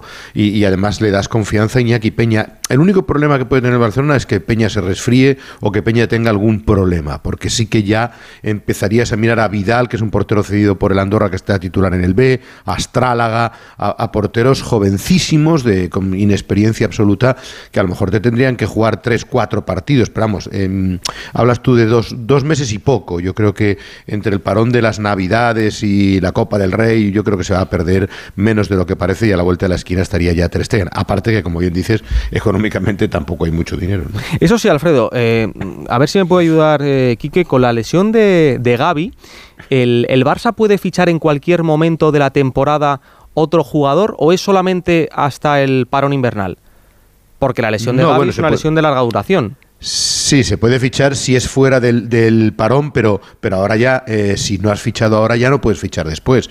Es decir, si no fichas en las próximas semanas o en el Antes parón del parón, invernal, claro. des- después, sí, después del parón invernal no tiene ningún sentido, porque dice, oye, usted ha tenido una ventana, no ha querido fichar, ahora quiere fichar, ya no es como consecuencia de la lesión, ¿entiendes? O sea, todo tiene, todo tiene un proceso. No sé si hay un, en el reglamento una fecha exacta, pero se tiene que vincular la sustitución por el otro futbolista. Y si tú fichas a un jugador dos meses después, no tiene mucho sentido, ¿no? Eh, Quique Yica, hablábamos de la portería de- del Real Madrid. En este caso, Lunin lo está haciendo muy bien y hay pues eh, dos porteros que están luchando por, por un puesto. En el caso de- del Barça, vosotros ¿pensáis que es necesario que el Barcelona fiche a, a un portero en, en Navidad? No, yo Quique. creo que no. Yo creo que, que al empezar bien, además, como ha empezado eh, en estos últimos partidos, va a coger confianza y, va a ir para arriba. No, hombre, la desgracia sería que ya él también se lesionara. De todas formas, los portores, los porteros ahora están súper preparados porque, porque se entrenan muchísimo, porque tienen muchos conocimientos. Eh, a lo mejor lo que menos entrenan es, son con las manos, entrenan más con los pies en, en muchos casos, pero, pero yo creo que los porteros ahora están preparados para en un momento determinado, lo acaba de demostrar el portero del, del Betis, Vieitis, que, que ha salido dos partidos y ha estado extraordinario, ha salvado a su equipo, ¿no? O sea que yo creo que hay que darle confianza a él y de repente no irse a buscar un portero como loco. Aparte que yo creo que ya, salvo una vez que se abriera la, la ventana de mercado de invierno, sí, pero ya no se pueden fichar jugadores por lesiones de larga duración. Yo creo que esto lo suprimieron esta temporada. Ah, no sabía. No sabía. No, no, no, sí que sí que puedes fichar por, por jugadores de larga No, duración. me parece ¿eh? que no, ¿eh? no, yo no, o sea, me ha pillado la, sor- la pregunta por sorpresa, pero me parece que la circular ha mandado. Lo que una- no puedes, lo que no que la puedes es ficharlos de otro equipo, lo que no puedes es ficharlos de otro equipo. Eso es lo que se prohibió. Pero jugadores de, de lesión de larga duración sí se puede cubrir la, la baja, ¿eh? Si no lo Sí, fichas de sí, otro se equipo, puede, entonces- porque además... Sí, ¿Qué sí. hablas de otro equipo de la liga, Alfredo? Sí, no, lo, lo que no se puede hacer ya es fichar a, a lo Bright White. Es decir, como yo tengo posibilidad de fichar, ficho un jugador de otro equipo con contrato. Eso es lo que no se puede hacer. Ah, tú Pero hablas de jugadores futbolistas. Sí, sí, sí, sí, o, o del extranjero. O del O extranjero. del extranjero de otra competición, se pero de nuestra fichar. misma liga no. ¿Eh? Yo creo, yo ¿Cómo creo no que se va a ya poder no se fichar? pueden Sí, fichar sí. jugadores Que sí, hombre. de, que de sí, por, hombre. larga, por lesiones de larga duración, digo, ¿eh? Yo creo que sí. Sí se puede, Quique, lo pusieron el otro día también, lo leí, que se pueden fichar, sí. O sea, que en este caso y que además ser- decían que con la, con De- la ficha de me que Gaby... de más de tres meses o algo así. Sí, sí, sí, con la ficha de Gaby se podía traer otro jugador. No, no porfío por ello, porque al no estar seguro, no nunca cuando no estoy seguro de algo no porfío nunca en mi vida. Pero no sé, que yo, a mí- me da que yo había leído hace poco que No que pasa había- nada. les había sustitu- No pasa nada, Quique, Y si porque... pasa se le saluda. Porque Xavi, co- correcto, porque Xavi además en rueda de prensa ha dicho que eh, el Barça no va a fichar un, un portero. Eh, mañana vamos a tener un, un caso curioso, Alfredo, porque eh, dos jugadores en una situación bastante similar, es decir, eh, cedidos en, en el Girona, uno va a poder jugar y, y el otro no. A mí lo de las cláusulas del miedo no me gusta, nunca me han gustado. Creo que lo mejor... Pues se puede pagar, ¿eh? Se puede pagar, ¿eh? Sí, claro. Están prohibidas, están prohibidas, pero tú pones una cláusula y dices, eh, si quieres jugar, 300.000 euros, 300.000. 400.000, 500.000 euros. Una cantidad, una cantidad, eh, porque si no es un, un- un contrato ilícito, como las, las cesiones de per se eh, en las competiciones. Sí, pero por ejemplo, están- Alfredo, en, en la Champions, en, en UEFA, eso está prohibido.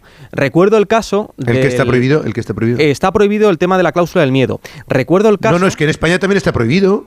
Pero pagando, En no, España no, no pero es- en, en la Champions no tienes que pagar. No tienes que pagar, porque me acuerdo del el Chelsea contra No, no, el pero es que, Madrid. es que no es una cláusula del miedo. Es una cláusula en la que le dices que si quiere jugar contra ti, es una cláusula contractual. Bien, bien. Si quiere jugar contra ti, en lugar de pagarte 5 millones de euros al final de temporada, te pagan 5 millones menos 300.000. Es que eh, es una cláusula legal. No, no va contra ningún sentido No, no, del, de la- que en, del en- acuerdo. en UEFA esta cláusula no estaría permitida, lo de pagar porque juegue. Eh, recuerdo el caso de Thibaut Courtois, temporada 2013-2014, semifinales de Champions, Chelsea Atlético de Madrid. Se hablaba de si podría jugar o no contra el Chelsea y la UEFA eh, sacó un comunicado diciendo que esto no estaba permitido, que, que estos No tipos de yo. contrato Me y al lo que Ortego, Courtois- ahora no me acuerdo, Courtois pero- jugó, sí, pero- Courtois jugó ese partido. Por cierto, eh, me confirma Jesús López que no se puede fichar por lesión desde el año pasado. Espero, Jesús, que lo tengas eh, atadito porque como en 10 minutos encontremos la circular que sí en el extranjero, la liamos. Que, bueno, Alfredo, dos jugadores, Pablo Torre, Eric García. ¿Vosotros Sí. entendéis... Quique, eh, Jica, eh, que un jugador que está cedido en otro club no pueda jugar contra, contra su equipo? Yo no. Y te digo por porque tú si no confías en un jugador, debes dejarlo jugar. Y siempre he pensado lo mismo, porque mm, por algo le dejas marchar, porque tú no confías en él. ¿Y el chico cómo se va a lucir? No puede. Me parece una chorada, una... Aberración. ¿Quique? Uf, es que es la, la pejadilla que se muerde la cola. Lo que sí me extraña es el caso del Barça, que la disculpa por la que Eric García sí puede jugar y, y, y quién es el que Pablo no Torre. puede jugar. eh? Pablo Torre. Es porque lo último se hizo a última hora. Es decir, los contratos más o menos son contratos tipos que se tienen preparados y por mucho que sea a última hora, el contrato está preparado. Es decir, no creo que el contrato de Eric García sea tan distinto a un contrato tipo del que tiene la liga profesional como para que... Bueno, ha dicho eh, Xavi, eh, ha dicho Xavi que lo hicieron a contrarreloj y que quizás, bueno, pues claro, eh, por eso hay digo, tantas lo negociaciones. yo, claro que, que Xavi ha dicho Sí, pero- eso. Digo, hombre, pero es que eso ya se tienen preparados los contratos y, y es meter una cláusula a otra, pero eso es Pues un- no lo tendrían preparado porque porque no, no, la metieron. O sea, no no, no, es tan no no será tan contrato tipo, habrá algunas cesiones y otras cesiones especiales porque es más, fíjate tú, el Barcelona para que veas tú que las cosas no son como parecen, el Barcelona empezó a incluir hace un tiempo una cláusula extraña Digo yo extraña, porque no la había incluido hasta ahora, porque los contratos se van renovando, Enrique, eh, en las cesiones de los jugadores, en virtud de la cual, si luego ese jugador se marchaba traspasado por ese equipo, por ejemplo, eh, lo cedía el Elche, Alex Collado, si luego eh, Alex Collado lo vendía el Elche a otro equipo, se reserva, ah, perdón, lo vendía el Barcelona a otro equipo, el Elche, por haberlo tenido esa temporada, se llevaba un 10% de esa futura venta.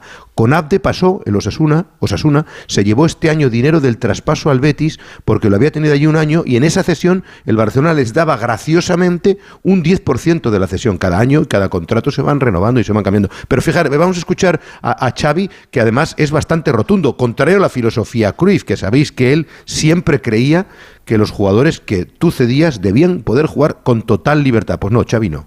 Sí, yo ya contesté el año pasado a eso. Ya, para mí me parece muy bien. Y un jugador nuestro no nos puede no nos puede ir en contra nunca. A mí me parece bien. Me parece lógico, además. Lo que le pasó al Atlético de Madrid el otro día, por ejemplo, ¿no? Con Joao Félix. ¿Cómo te sentirías tú? ¿No? A mí me parece bien. Un futbolista que es tuyo nunca puede ir en tu contra. Yo lo veo fenomenal. A ver qué opinan en Girona. Vicente Casal, ¿qué tal? Buenas noches. ¿Qué tal? Muy buenas noches. ¿Estás de acuerdo con Xavi? ¿Está de acuerdo Mitchell? Bueno, aquí todo el mundo tiene, tiene razón, eh, según del ángulo que se mire. Bueno, Xavi razona que además es lógico que un jugador tuyo te pueda hacer daño. Es una cláusula que, que ya había puesto también, hacía el, Madrid, y la había defendido Florentino Pérez en su día. Pero bueno, por otra parte, pues hombre, eh, al Girona no le viene bien que Pablo Torre no pueda ser convocado. Habida cuenta que tiene una baja de última hora de la semana pasada y Ángel Herrera, y además precisamente fue el que lo sustituyó en el campo, viene a hacer una buena eliminatoria en Copa del Rey. Y hombre, era uno de los jugadores que estaba llamado. Pero bueno, como comentaba Alfredo, son eh, cada negociación es un mundo y bueno, eh, en el caso de, de, de Eric García también se comenta por estas latitudes que en virtud del acuerdo por el cual cedían, porque bueno, eh, era un jugador que le interesaba mucho al Barcelona y además tenía muchas prisas, pues bueno, no se incluyó esta cláusula con Eric, cosa que sí que se puso con, con Pablo Torre. Pero bueno, aquí la gente está tranquila, eh, bueno, es algo que no, ya, ya se venía hablando las últimas semanas y tampoco ha sido una sorpresa. Bueno, la realidad es que Eric García sí que es titular, Pablo Torre no. Pero de, de hecho, eso es. Es que no está. El otro día jugó muy bien en la Copa, pero no es titular. O sea, No, no. eh, al final el perjuicio muy es menor, aunque Además, tiene- Alfredo, el Barça estaba pensando eh, replantearse el tema de la cesión porque no estaba teniendo los minutos suficientes que consideran que Sí, tiene claro, que tener, que- ¿no? Es, es que el objetivo de las cesiones del Barcelona de este tipo de futbolistas precisamente es, Es que jugar, que tengan minutos y que vayan creciendo, ¿no? Y, y entienden que es, que es un frenazo. Se habló incluso de cederle a algún equipo de la segunda división, de del extranjero, pero, pero parece que está absolutamente descar- de- descartado. Y además incluso últimamente está entrando un poquito más, eso te puede decir Vicente, en los esquemas del Girona y de hecho el otro día en la Copa fue, dicen, el mejor de- del equipo. ¿eh? Bueno, el que sí que va a estar es eh, Joao Félix. Y eh, a mí me sorprende que eh, Laporta hable con tanta rotundidad eh, a la hora de, de asegurar que van a ir a por los dos Joaos, por Cancelo, por Joao Félix, porque luego se tienen que sentar con Atlético de Madrid y con el City a hablar de cifras y uno te puede pedir 70, 80 millones y el otro ofrecer 30. Bueno, tienes parte de razón, pero también ellos están obligados a ir a por, a por los dos. O sea, yo entiendo primero por rendimiento, por filosofía y luego por el compromiso que han demostrado los futbolistas. Lo hablábamos días pasados. O sea, la imagen que hizo Joao Félix el otro día de cariño al Barcelona también eh, exige un poco al Barcelona algo de reciprocidad, entiendo yo. Y Xavi está encantado. Vamos a escucharle primero y luego te explico lo que, porque la porta. La pregunta venía porque Laporta ha estado en Dubái y en unas declaraciones en un rotativo de Arabia Saudí ha dicho que sí, que están muy interesados en renovar a los dos, que quieren quedárselos y que eh, en breve, a no tardar mucho, van a entablar negociaciones con el Manchester City y con el Atlético de Madrid, respectivamente por Cancelo y Joao Félix. Y cuando le preguntaban a Xavi si él querría o estaría eh, interesado en que Joao Félix fuera pre- propiedad del Barcelona de la temporada que viene, también era bastante rotundo.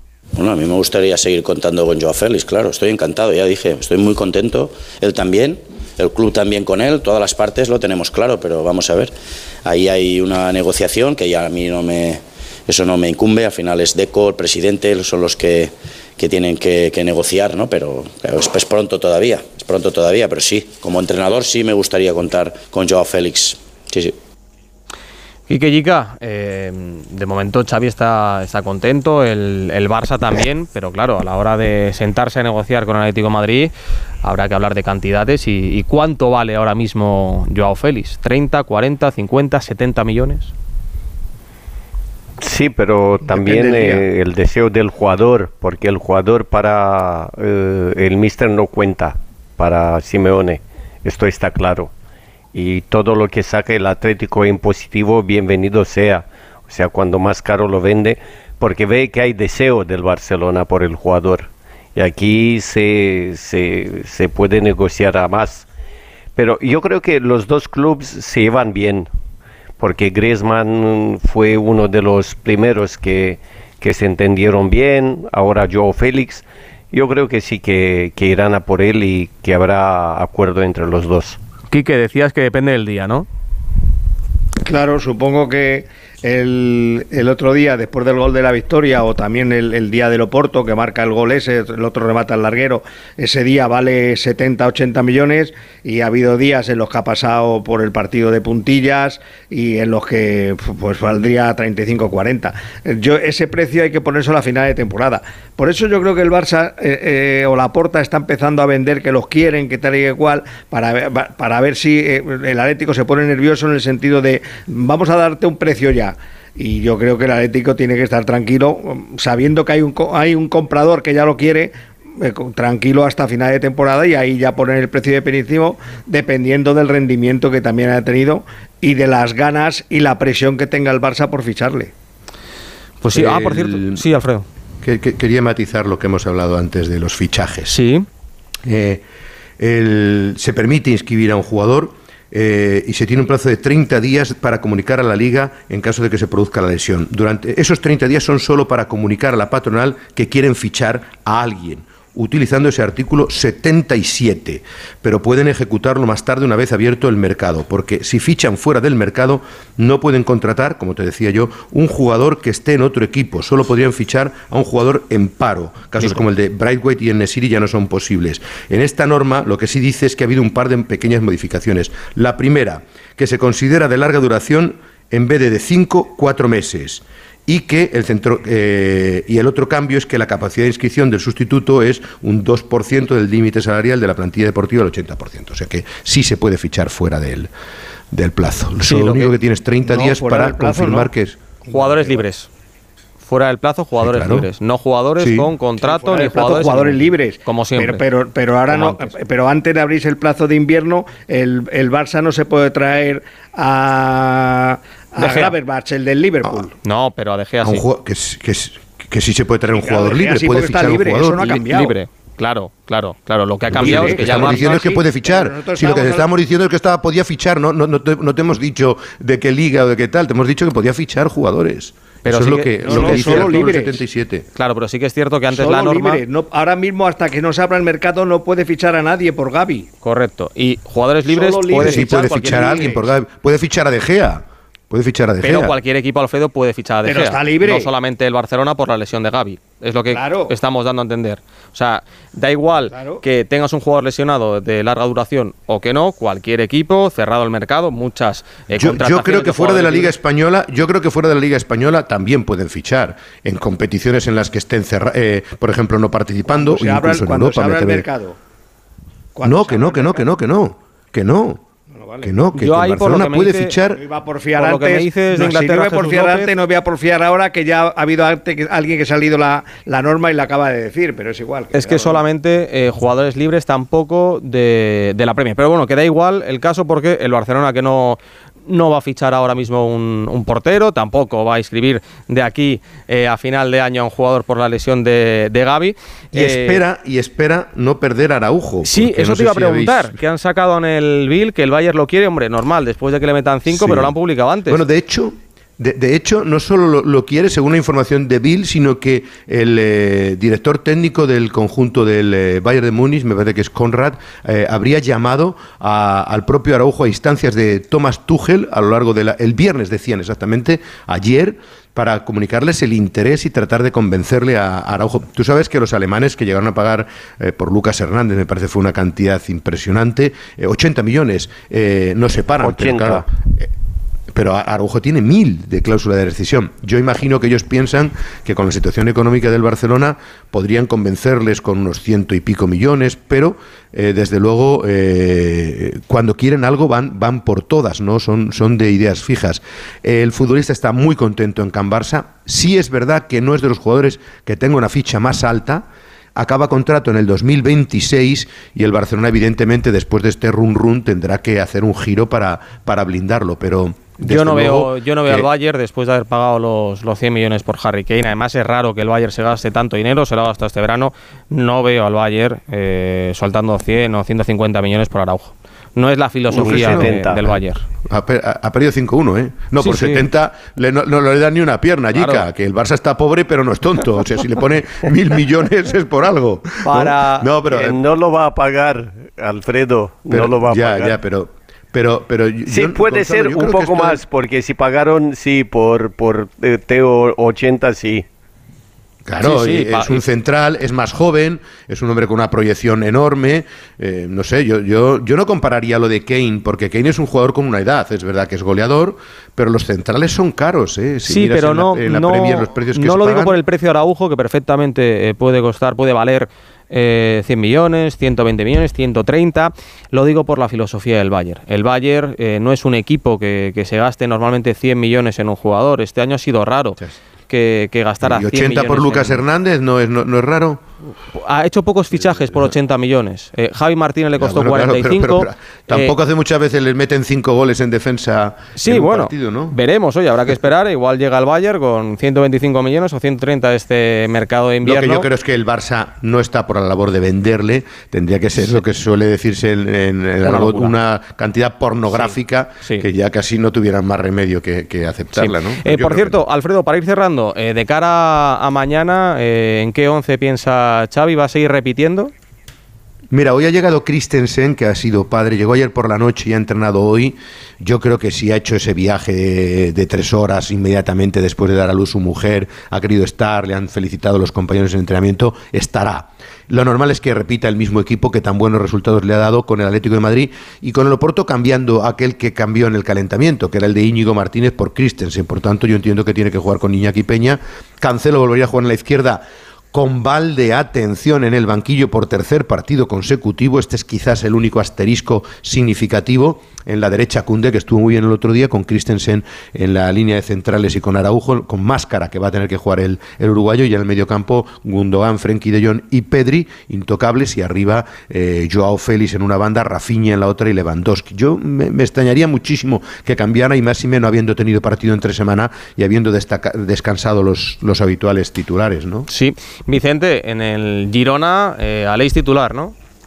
Sí, sí, eh, va a ser titular, titularísimo. El Girona seguramente saldrá con defensa de cuatro, con Gazzaniga en portería, eh, Miguel Gutiérrez lateral izquierdo, pareja en centrales, Dali Blin, eh, Eric García, lateral derecho para Arnau.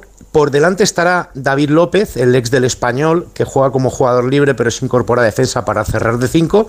Ante la baja y Ángel Herrera formará el propio Alex García seguramente con Iván Martín.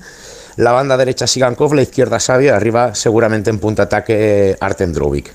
Pues mañana a partir de la. Ha defendido a, per- perdona Gonzalo, Sí. ha defendido a Leis García Sí, eh, Xavi, destacando que evidentemente es un grande y que por tanto esas cosas se, se entienden. Así que eh, habrá que quitarle presión al futbolista que mañana va a estar en el centro de todas las miradas de una eh, grada que se espera que tenga 40.000 aficionados aproximadamente al filo de las 9 de la noche. No está mal. ¿El lleno cuánto es? ¿46.000 o...? 9, 49, lo que pasa es que algunas son de visibilidad reducida, pero bueno, al final 40.000 no es que sea lo que se espera, teniendo en cuenta que el Girona puede dormir líder, pero o que el Barcelona se puede poner a dos puntos del Real Madrid, pero desde luego ya sería una entrada más digna de lo que el otro día un Barça Atlético de. Madrid por lo menos esperaba, ¿no? Fue feote eso.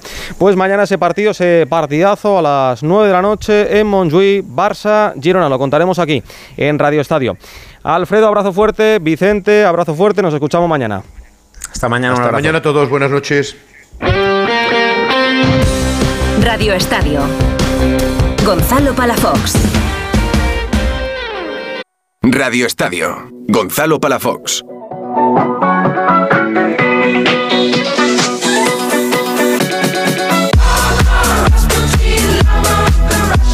Yo lo veo muy bien, lo veo que está trabajando eh, para lo que el equipo necesita. Es un futbolista muy importante para nuestro equipo. Eh, el otro día ha tenido solo una, ahí es el centro de Llorente, que no la ha podido, eh, no se pudo coordinar para, para definir en el primer palo en el segundo tiempo, pero no tuvo situaciones de peligro y lo que necesitamos es generarle situaciones. Para eso obviamente el equipo es importante y se necesitan ambos, ¿no? Morata necesita el equipo, del equipo, y el equipo necesita al Morata contundente, claro. Morata, que no marca con la camiseta del Atlético de Madrid desde el pasado 7 de noviembre, que le hizo dos golitos al Celtic en Champions. Alejandro Mori, ¿qué tal? Buenas noches. Gonzalo Palafox, ¿qué tal? Buenas noches. Antes de ir con la previa del partido de, de mañana ante la Almería, eh, ¿por cuánto dejaría el Atlético de Madrid que saliese Joao Félix? Una cifra aproximada. Porque claro, Madre hablamos mía, aquí de que el. Barça No, quiere... Se ha, se ha publicado, se ha publicado. entre 70. 70 y 80 millones, sí. De hecho, es- a ver, este verano eh, hubo una oferta, hubo interés por parte de la Premier, algún conjunto inglés, eh, por, para hacerse con los servicios de, de Félix. Lo que pasa es que ese equipo no jugaba la Champions y pues el chico no quería ir a un equipo que no jugaba la Champions. Eh, estando del, del Aston Villa, creo recordar, ¿eh? Ahora te hablo de memoria. Bueno, pues ahora la Aston Villa está, espectacular, ¿eh? Sí, y esa era la cifra que se manejaba en aquel momento, 80-85 millones. Bueno, el Atlético de Madrid no va a perder dinero con Joao Félix. Eh, El Atlético de Madrid ha renovado a Joao Félix hasta 2029, antes de que se marchara con el Barcelona. ¿Por qué? Pues para amortizar esa inversión tan tremenda que hizo, el fichaje más caro de su historia. Eh, de momento lo está haciendo a modo de cesiones, pero evidentemente yo creo que Joao Félix no va a jugar en Atlético de Madrid nunca más. No, eso seguro. Porque porque él no quiere, porque Simeone no quiere y porque yo creo que el club tampoco. Así Y la afición tampoco. Hay que buscar una solución. Pero claro, tú imagínate que llega el, el- el 30 de junio y el Atleti dice queremos este dinero, el Barcelona no lo puede pagar y, y mira por dónde, pues a lo mejor ha hecho un temporadón con el Barça y, y- y tiene oferta de otros equipos importantes, ¿no? ¿Qué podría pasar? Pues igual se vuelve a marchar cedido al, al Barça. Y así No, no, hasta que lleguen a un acuerdo. No, no, o, traspa- o traspasado a un equipo que, que- que- que quiera sus servicios, que quiera contratarle. Sí, pero si el jugador ahí dice que no, es, es inviable eso. Así que intentarán y entiendo pero yo que lo- tendrán pero que llegar a un pero- acuerdo. Pero Gonzalo tendrá que irse a algún sitio. Si no va a volver al Atleti, no quiere volver al Atleti, algún sitio tiene que jugar. No se va a retirar, no se va a ir a la No, no, no, no, pero que digo, eh, en cuanto se vaya a cerrar el mercado el año que viene, mercado de verano, Sí. último día, pues si el jugador se quiere ir al Barça y el Barça ofrece eh, 40 y desde la Premier le dan eh, 70 al Atlético de Madrid, el Aston Villa, por ejemplo. Bueno, pues ahí el jugador tendrá que decidir y si no quiere irse al Aston Villa y el Atleti no lo quiere vender al Barça por 40 millones, pues dos opciones, o que salga cedido o que se quede en la grada. Claro. No hay más. Efectivamente. Al final No es más. eso. Y el Atleti tiene parte de la sartén por el mango y, y Joao eh, la otra parte. se marche, escucha, o que se marche a Arabia Saudí. Bueno, también ya, pero Claro. eso le vendría bien a Atleti, no sé si tanto a, a Joao Félix. Y, y está- y están comprando todo. Pues te voy a decir una cosa, es una de las, eh, uno de los escenarios que se manejó en su día por parte de Méndez, de su representante. Si Hombre, no para Méndez la comisión espectacular. clara- Sí, no, pero es que además es que esto era un problema y había que solucionarlo. Si no encontraba un equipo para Joao Félix, que al final lo encontró con el Barcelona, pues tendría que, que llevarlo, de, porque Nadie no iba a seguir. O sea, es que lo hemos contado aquí hace tiempo, la pretemporada de Joao Félix, que no se hablaba con sus compañeros. Es que así es muy difícil. Es imposible. Es imposible que vuelva al Atlético de Madrid. O sea, inviable. Sobre todo eh, por lo de los compañeros, por Simeone y porque la afición no le traga. Es que no le traga. Entonces, él lo sabe. Él lo sabe. Tiene eh, de aquí a final de temporada para buscarse una, una solución. Yo te digo una cosa, tú sabes que yo siempre he dicho que Joao Félix para mí es un jugador espectacular, tiene un talento Y es muy joven, ¿eh? Tiene 23 años. Y es muy joven, pero yo creo, Gonzalo, que no está, no está gestionando bien la situación desde el principio. Pues, pues mira, pues mm, no pasa nada porque no digas un día, yo es que quiero jugar en el Barcelona porque desde niño he sido del Barcelona. Pues te callas aunque lo pienses. O es que en el Barcelona me divierto más porque se juega más divertido que en el Atlético de Madrid, que es un rollo. En fin, son comentarios que, que si ya sabemos qué es lo que piensa, pero porque son gratuitos, quiero decir, no te llevan a nada, no te conducen a, a nada positivo para él, insisto, ¿eh? No, no, y como comentábamos, eh, se ha equivocado, por ejemplo, Alex García esta semana, jugador del Girona, al decir eh, a falta de cuatro días que le gustaría jugar en el Barça, te lo puedes callar, te lo puedes callar perfectamente. Y Joao Félix también hay muchas cosas que se debería eh, haber callado, sobre todo por respeto al club que le paga, que sigue siendo eh, el Atlético de Madrid, al menos una parte. Que respecto a lo de mañana, Jano, eh, ¿partido fácil o partido trampa? Pues partido trampa. El Almería es el colista, pero es un equipo de primera división y todos los partidos son complicados. Además, al Atleti, eh, los equipos de la parte baja de la tabla le complican más que los de arriba, prácticamente. ¿eh? y Estamos hartos de ver ejemplos. También es verdad que el Atlético de Madrid, Gonzalo, es el único equipo de la liga que ha ganado todos los puntos en casa. O sea, es muy fiable en el Metropolitano eh, y, y- y hay mucha distancia entre el Atlético de Madrid y el, y el Almería. Pero ¿qué ocurre? Que es que el Atlético de Madrid, y ahora vamos a escuchar a Simeone, y ahora te voy a contar los cambios que harán el 11 de mañana, pues tiene cinco partidos en 13 días, que es una barbaridad, porque tiene un partido aplazado también. Ese partido le mató al hay Atleti. que, Claro, hay que hacer rotaciones y, y- el míster lo explicaba así hoy, mira. En primera instancia piensa en el, en el partido, pero está claro que al tocarnos lo que nos toca, sobre todo por el partido de- del Sevilla que se, se atrasó en su momento, se retrasó en su momento, eh, nos va a llevar a, a jugar cada tres días, cinco partidos en 13 días. Va a ser un esfuerzo grande, sabemos que vamos a necesitar a todos y está claro de que tenemos que jugar con, con todo lo que me vaya viniendo en mi cabeza en el correr de cada partido que juguemos, siempre pensando como primera instancia en el partido que vamos a jugar. Pero Jano tiene a Barrio lesionado, Alemar también. ¿Tiene tanto para, para rotar Simeone? Sí, sí, sí, solo Sí. tiene esas dos bajas, ¿eh? Fíjate que van 21 jugadores en la convocatoria del primer equipo. Ha llamado a un chaval del filial, del filial un canterano, Rayán, que es hispano-argelino, un centrocampista de 18 años, que tiene mucho futuro para completar la convocatoria.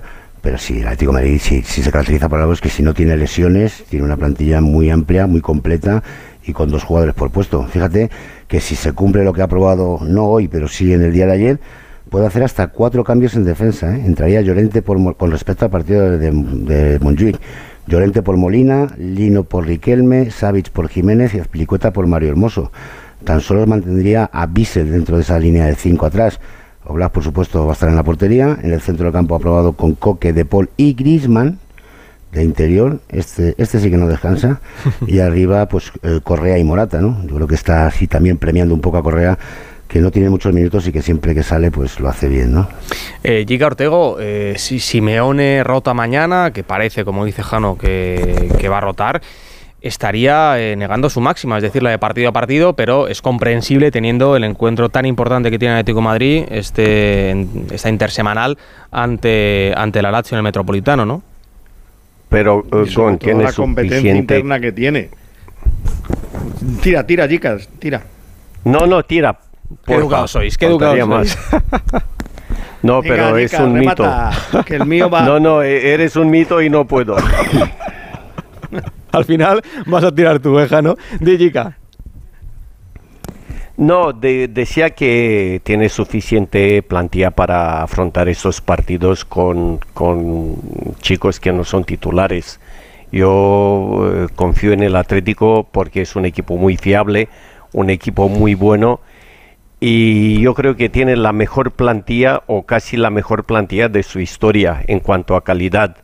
y además Simeone ha, ha dado con, con algo, no sé, con la tecla, que además de eh, jugar bien, está metiendo goles, eh, sobre todo en, en, en Liga, porque en Champions recibe eh, y no está tan fiable como, como en la competición doméstica, no.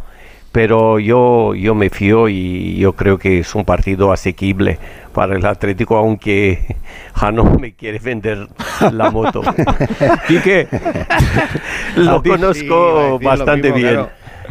que tiene la, tiene la facultad de saltarse el partido a partido porque tiene jugadores, hay una competencia interna tremenda. Es decir, ahora mismo da lo mismo con Joelino que Riquelme. Eh, ahora el rendimiento de, de Bitzel ha mejorado defensivamente, que el otro problema, problema para tener el balón no tenía, pero defensivamente yo creo, no es que haya mejorado mucho, pero al funcionar bien colectivamente el equipo, yo creo que está defendiendo un poco mejor, pero es que tiene mucho, es que ya recupera hasta Reinaldo.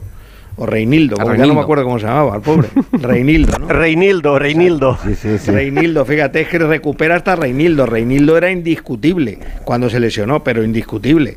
Y o sea que y, y cuando esté bien, que todavía le quedará porque ha sido una lesión larguísima, es un jugador que puede aportar mucho. O sea que es normal que se olvide del, del partido a partido y, y tire de todo lo que tiene, que tiene mucho. Fíjate, Enrique, que es que hay hasta jugadores inéditos, como Javi Galán o Soyunchu, ¿no?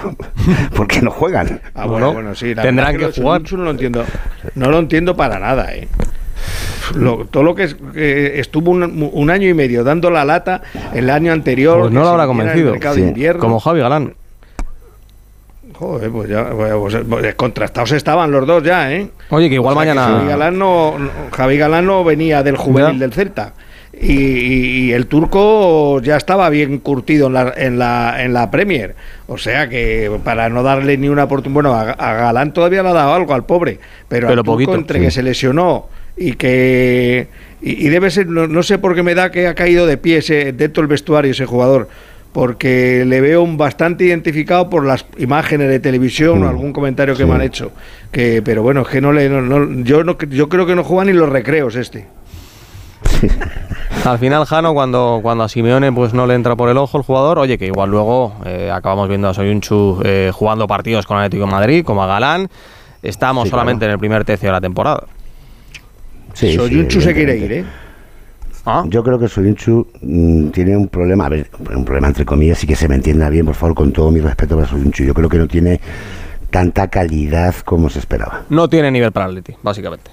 Se esperaba otra cosa y ha Por lo has dicho tú. Que el jugador, lo he dicho yo, lo he dicho yo, Jano, no lo has dicho tú. Mañana ese partido a las 2 de la tarde. Después de llevar tanto tiempo. de- ¿Cómo te puede pasar eso después de llevar tanto tiempo en la Premier? No sé.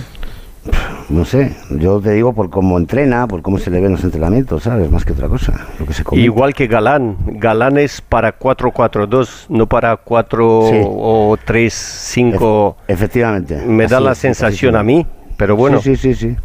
Pues vamos a ver si mañana a las 2 de la tarde vemos un ratito a Soyunchu, vemos a Javi Galán, como dice Ortego, que el turco ha pedido salir del Atlético de Madrid y eso que lo pidió el Cholo. 2 de la tarde, Metropolitano, mañana Atlético Madrid, Almería. Y con, Jano, la- con sí, arbitraje de Ricardo. de Burgos, Bengoechea. Bengoechea. Te lo digo a ti que tú Buen árbitro, este buen tema. árbitro. A mí me gusta, a mí me gusta. No es de los mejores, pero para mí de los de los que están de tapados de, de nivel de 8 de ocho para arriba. Eso sí, ha tenido algún error de estos garrafales como eh, pitar el final de un partido y luego reanudarlo en el Pizjuán. Jano, a descansar, abrazo fuerte. Un abrazo para todos, compañeros. Hasta mañana. Quique, Yika, también nos libera a vosotros a las 12 y 46 de la noche. A descansar los dos. Abrazo, Vale, buenas noches. Por cierto, eh, ha puesto un tuit el Sevilla eh, con las fotos de las dos imágenes del posible penalti a Nesiri de ese gol anulado. Dice el Sevilla, eh, Barno, Barsi. Es verdad que la actuación arbitral hoy ha dejado mucho que desear, aunque para mí ese gol anulado eh, por la mano de Nesiri está bien anulado. Otra cosa es que haya que cambiar el reglamento. Una pausita y vamos con el fútbol internacional. Radio Estadio. Gonzalo Palafox.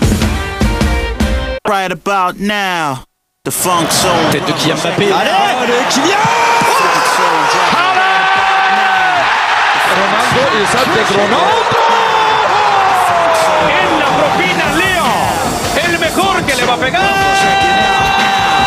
Pues con todo el equipazo de Onda Fútbol que vamos a cerrar esta sesión nocturna de Radio Estadio, es decir, con Venegas, con Gago, con Terradillos y con Jesús López. Venegas, para ti lo más eh, destacable de la jornada que ha sido la victoria del Vila o la derrota bultadísima 5-1 del Bayern ante el Eintracht. A ver si está por ahí Cru- Miguel Venegas. A ver ahora. Sí, sí. Ahora sí. A ver, hola, hola, hola. Ahora se te Hola, escucha hola, fenomenal. Te, te decía que, que para mí lo del Bayern. Hombre, lo de- el Colombia Crew acaba de ser campeón de la Major League Soccer, ¿eh? Eh, puede ser es un título.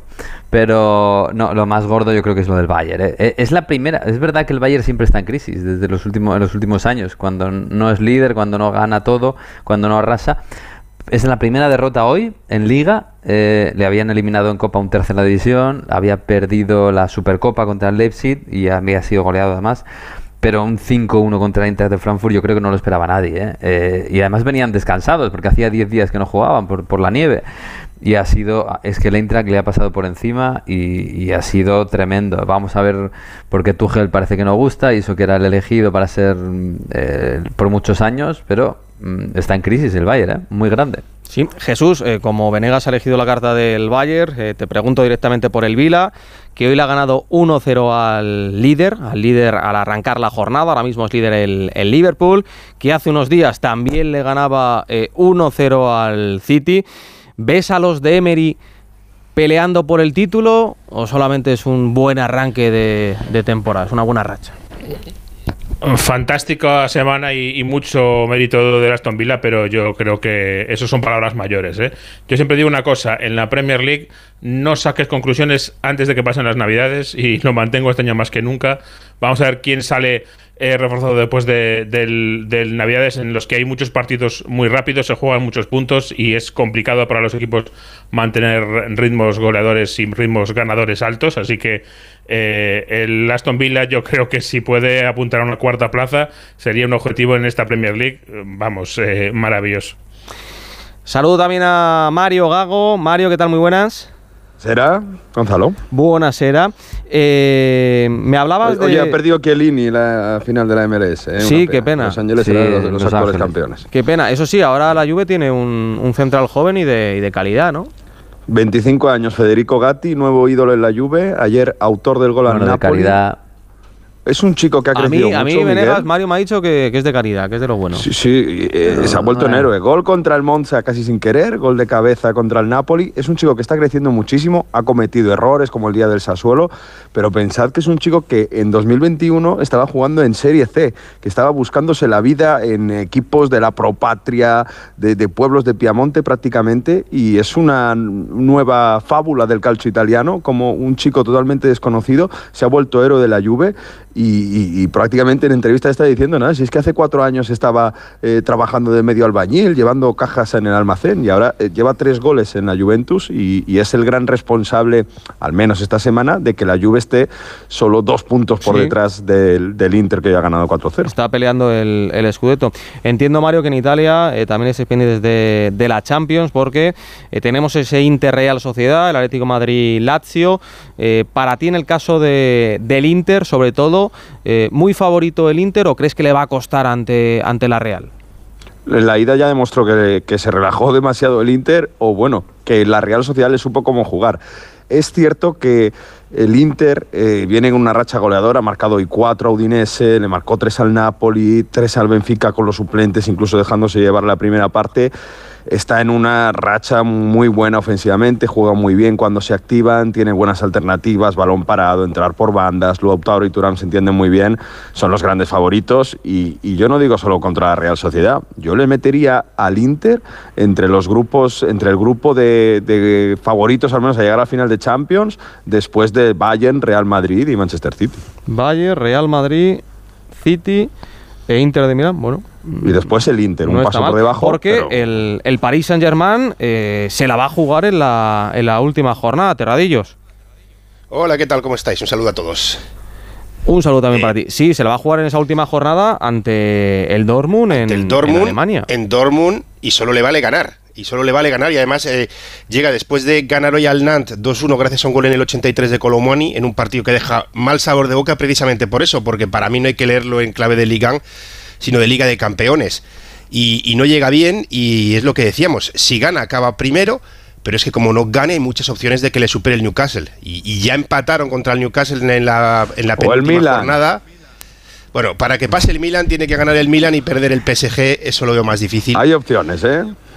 Pero sobre Y- todo porque veías, veías, no, veías los rostros de la gente el día del Newcastle y, y para mí había miedo en el, en el Parque de los Príncipes a quedarse ya no fuera en octavos sino en la fase de grupos.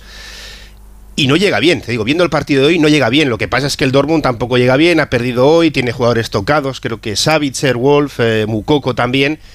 Con lo cual, pues no te sé decir, no te sé decir. Hace cinco días veía al PSG mejor para pasar, ganar y pasar primero en Dortmund. Hoy, después del partido de hoy, ya tengo unas dudas. Pues como caiga el PSG, cuidadito con, Luis Enrique, ya veríamos además el, circo montado en París con, Mbappé. Eh, decía Mario los, favoritos para él de cara a la Champions, eh, hablaba del Bayern, del Madrid, del Inter y del City. Ojo a las palabras de Pep Guardiola, cuidado con el City que lleva eh, cuatro partidos consecutivos en Premier sin ganar, tres empates y una derrota. No somos el mejor equipo actualmente porque desde luego hace tiempo que no ganamos un partido. Pienso que lo que nos está pasando es bueno para todos. Es más, creo que es necesario vivir todo esto. Porque durante mucho tiempo hemos estado pensando, qué buenos somos, qué buenos somos. Como cuando acaricias un gato. Qué bueno, qué bueno. Necesitamos esto para entender que este negocio del fútbol está formado así. De un momento a otro pasas de ser invencible a no ganar un partido.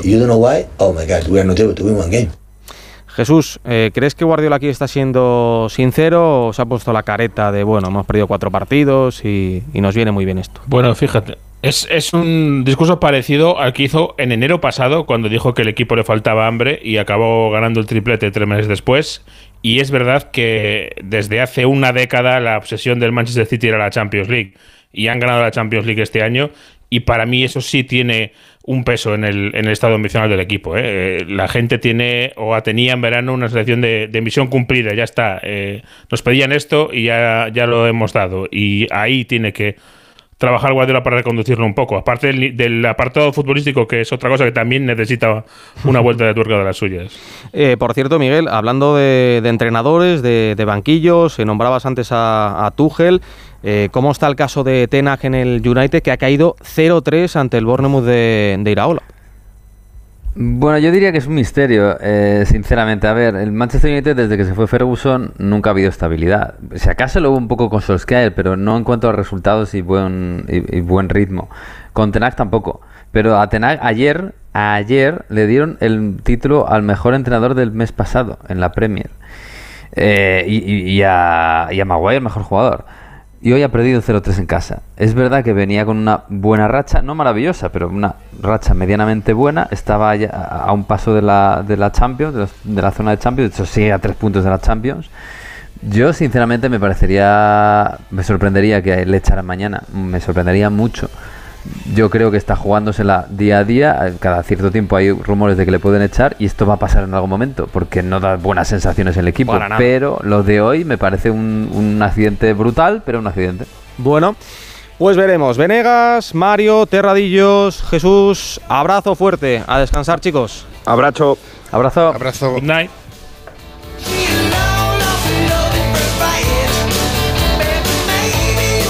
Pues hasta aquí esta sesión nocturna de Radio Estadio. Nosotros volvemos mañana a partir de las 2 de la tarde con ese partido en el Metropolitano, es Atlético Madrid Almería. Ahora les dejamos con la Rosa de los Vientos. Chao, chao. Radio Estadio. Gonzalo Palafox.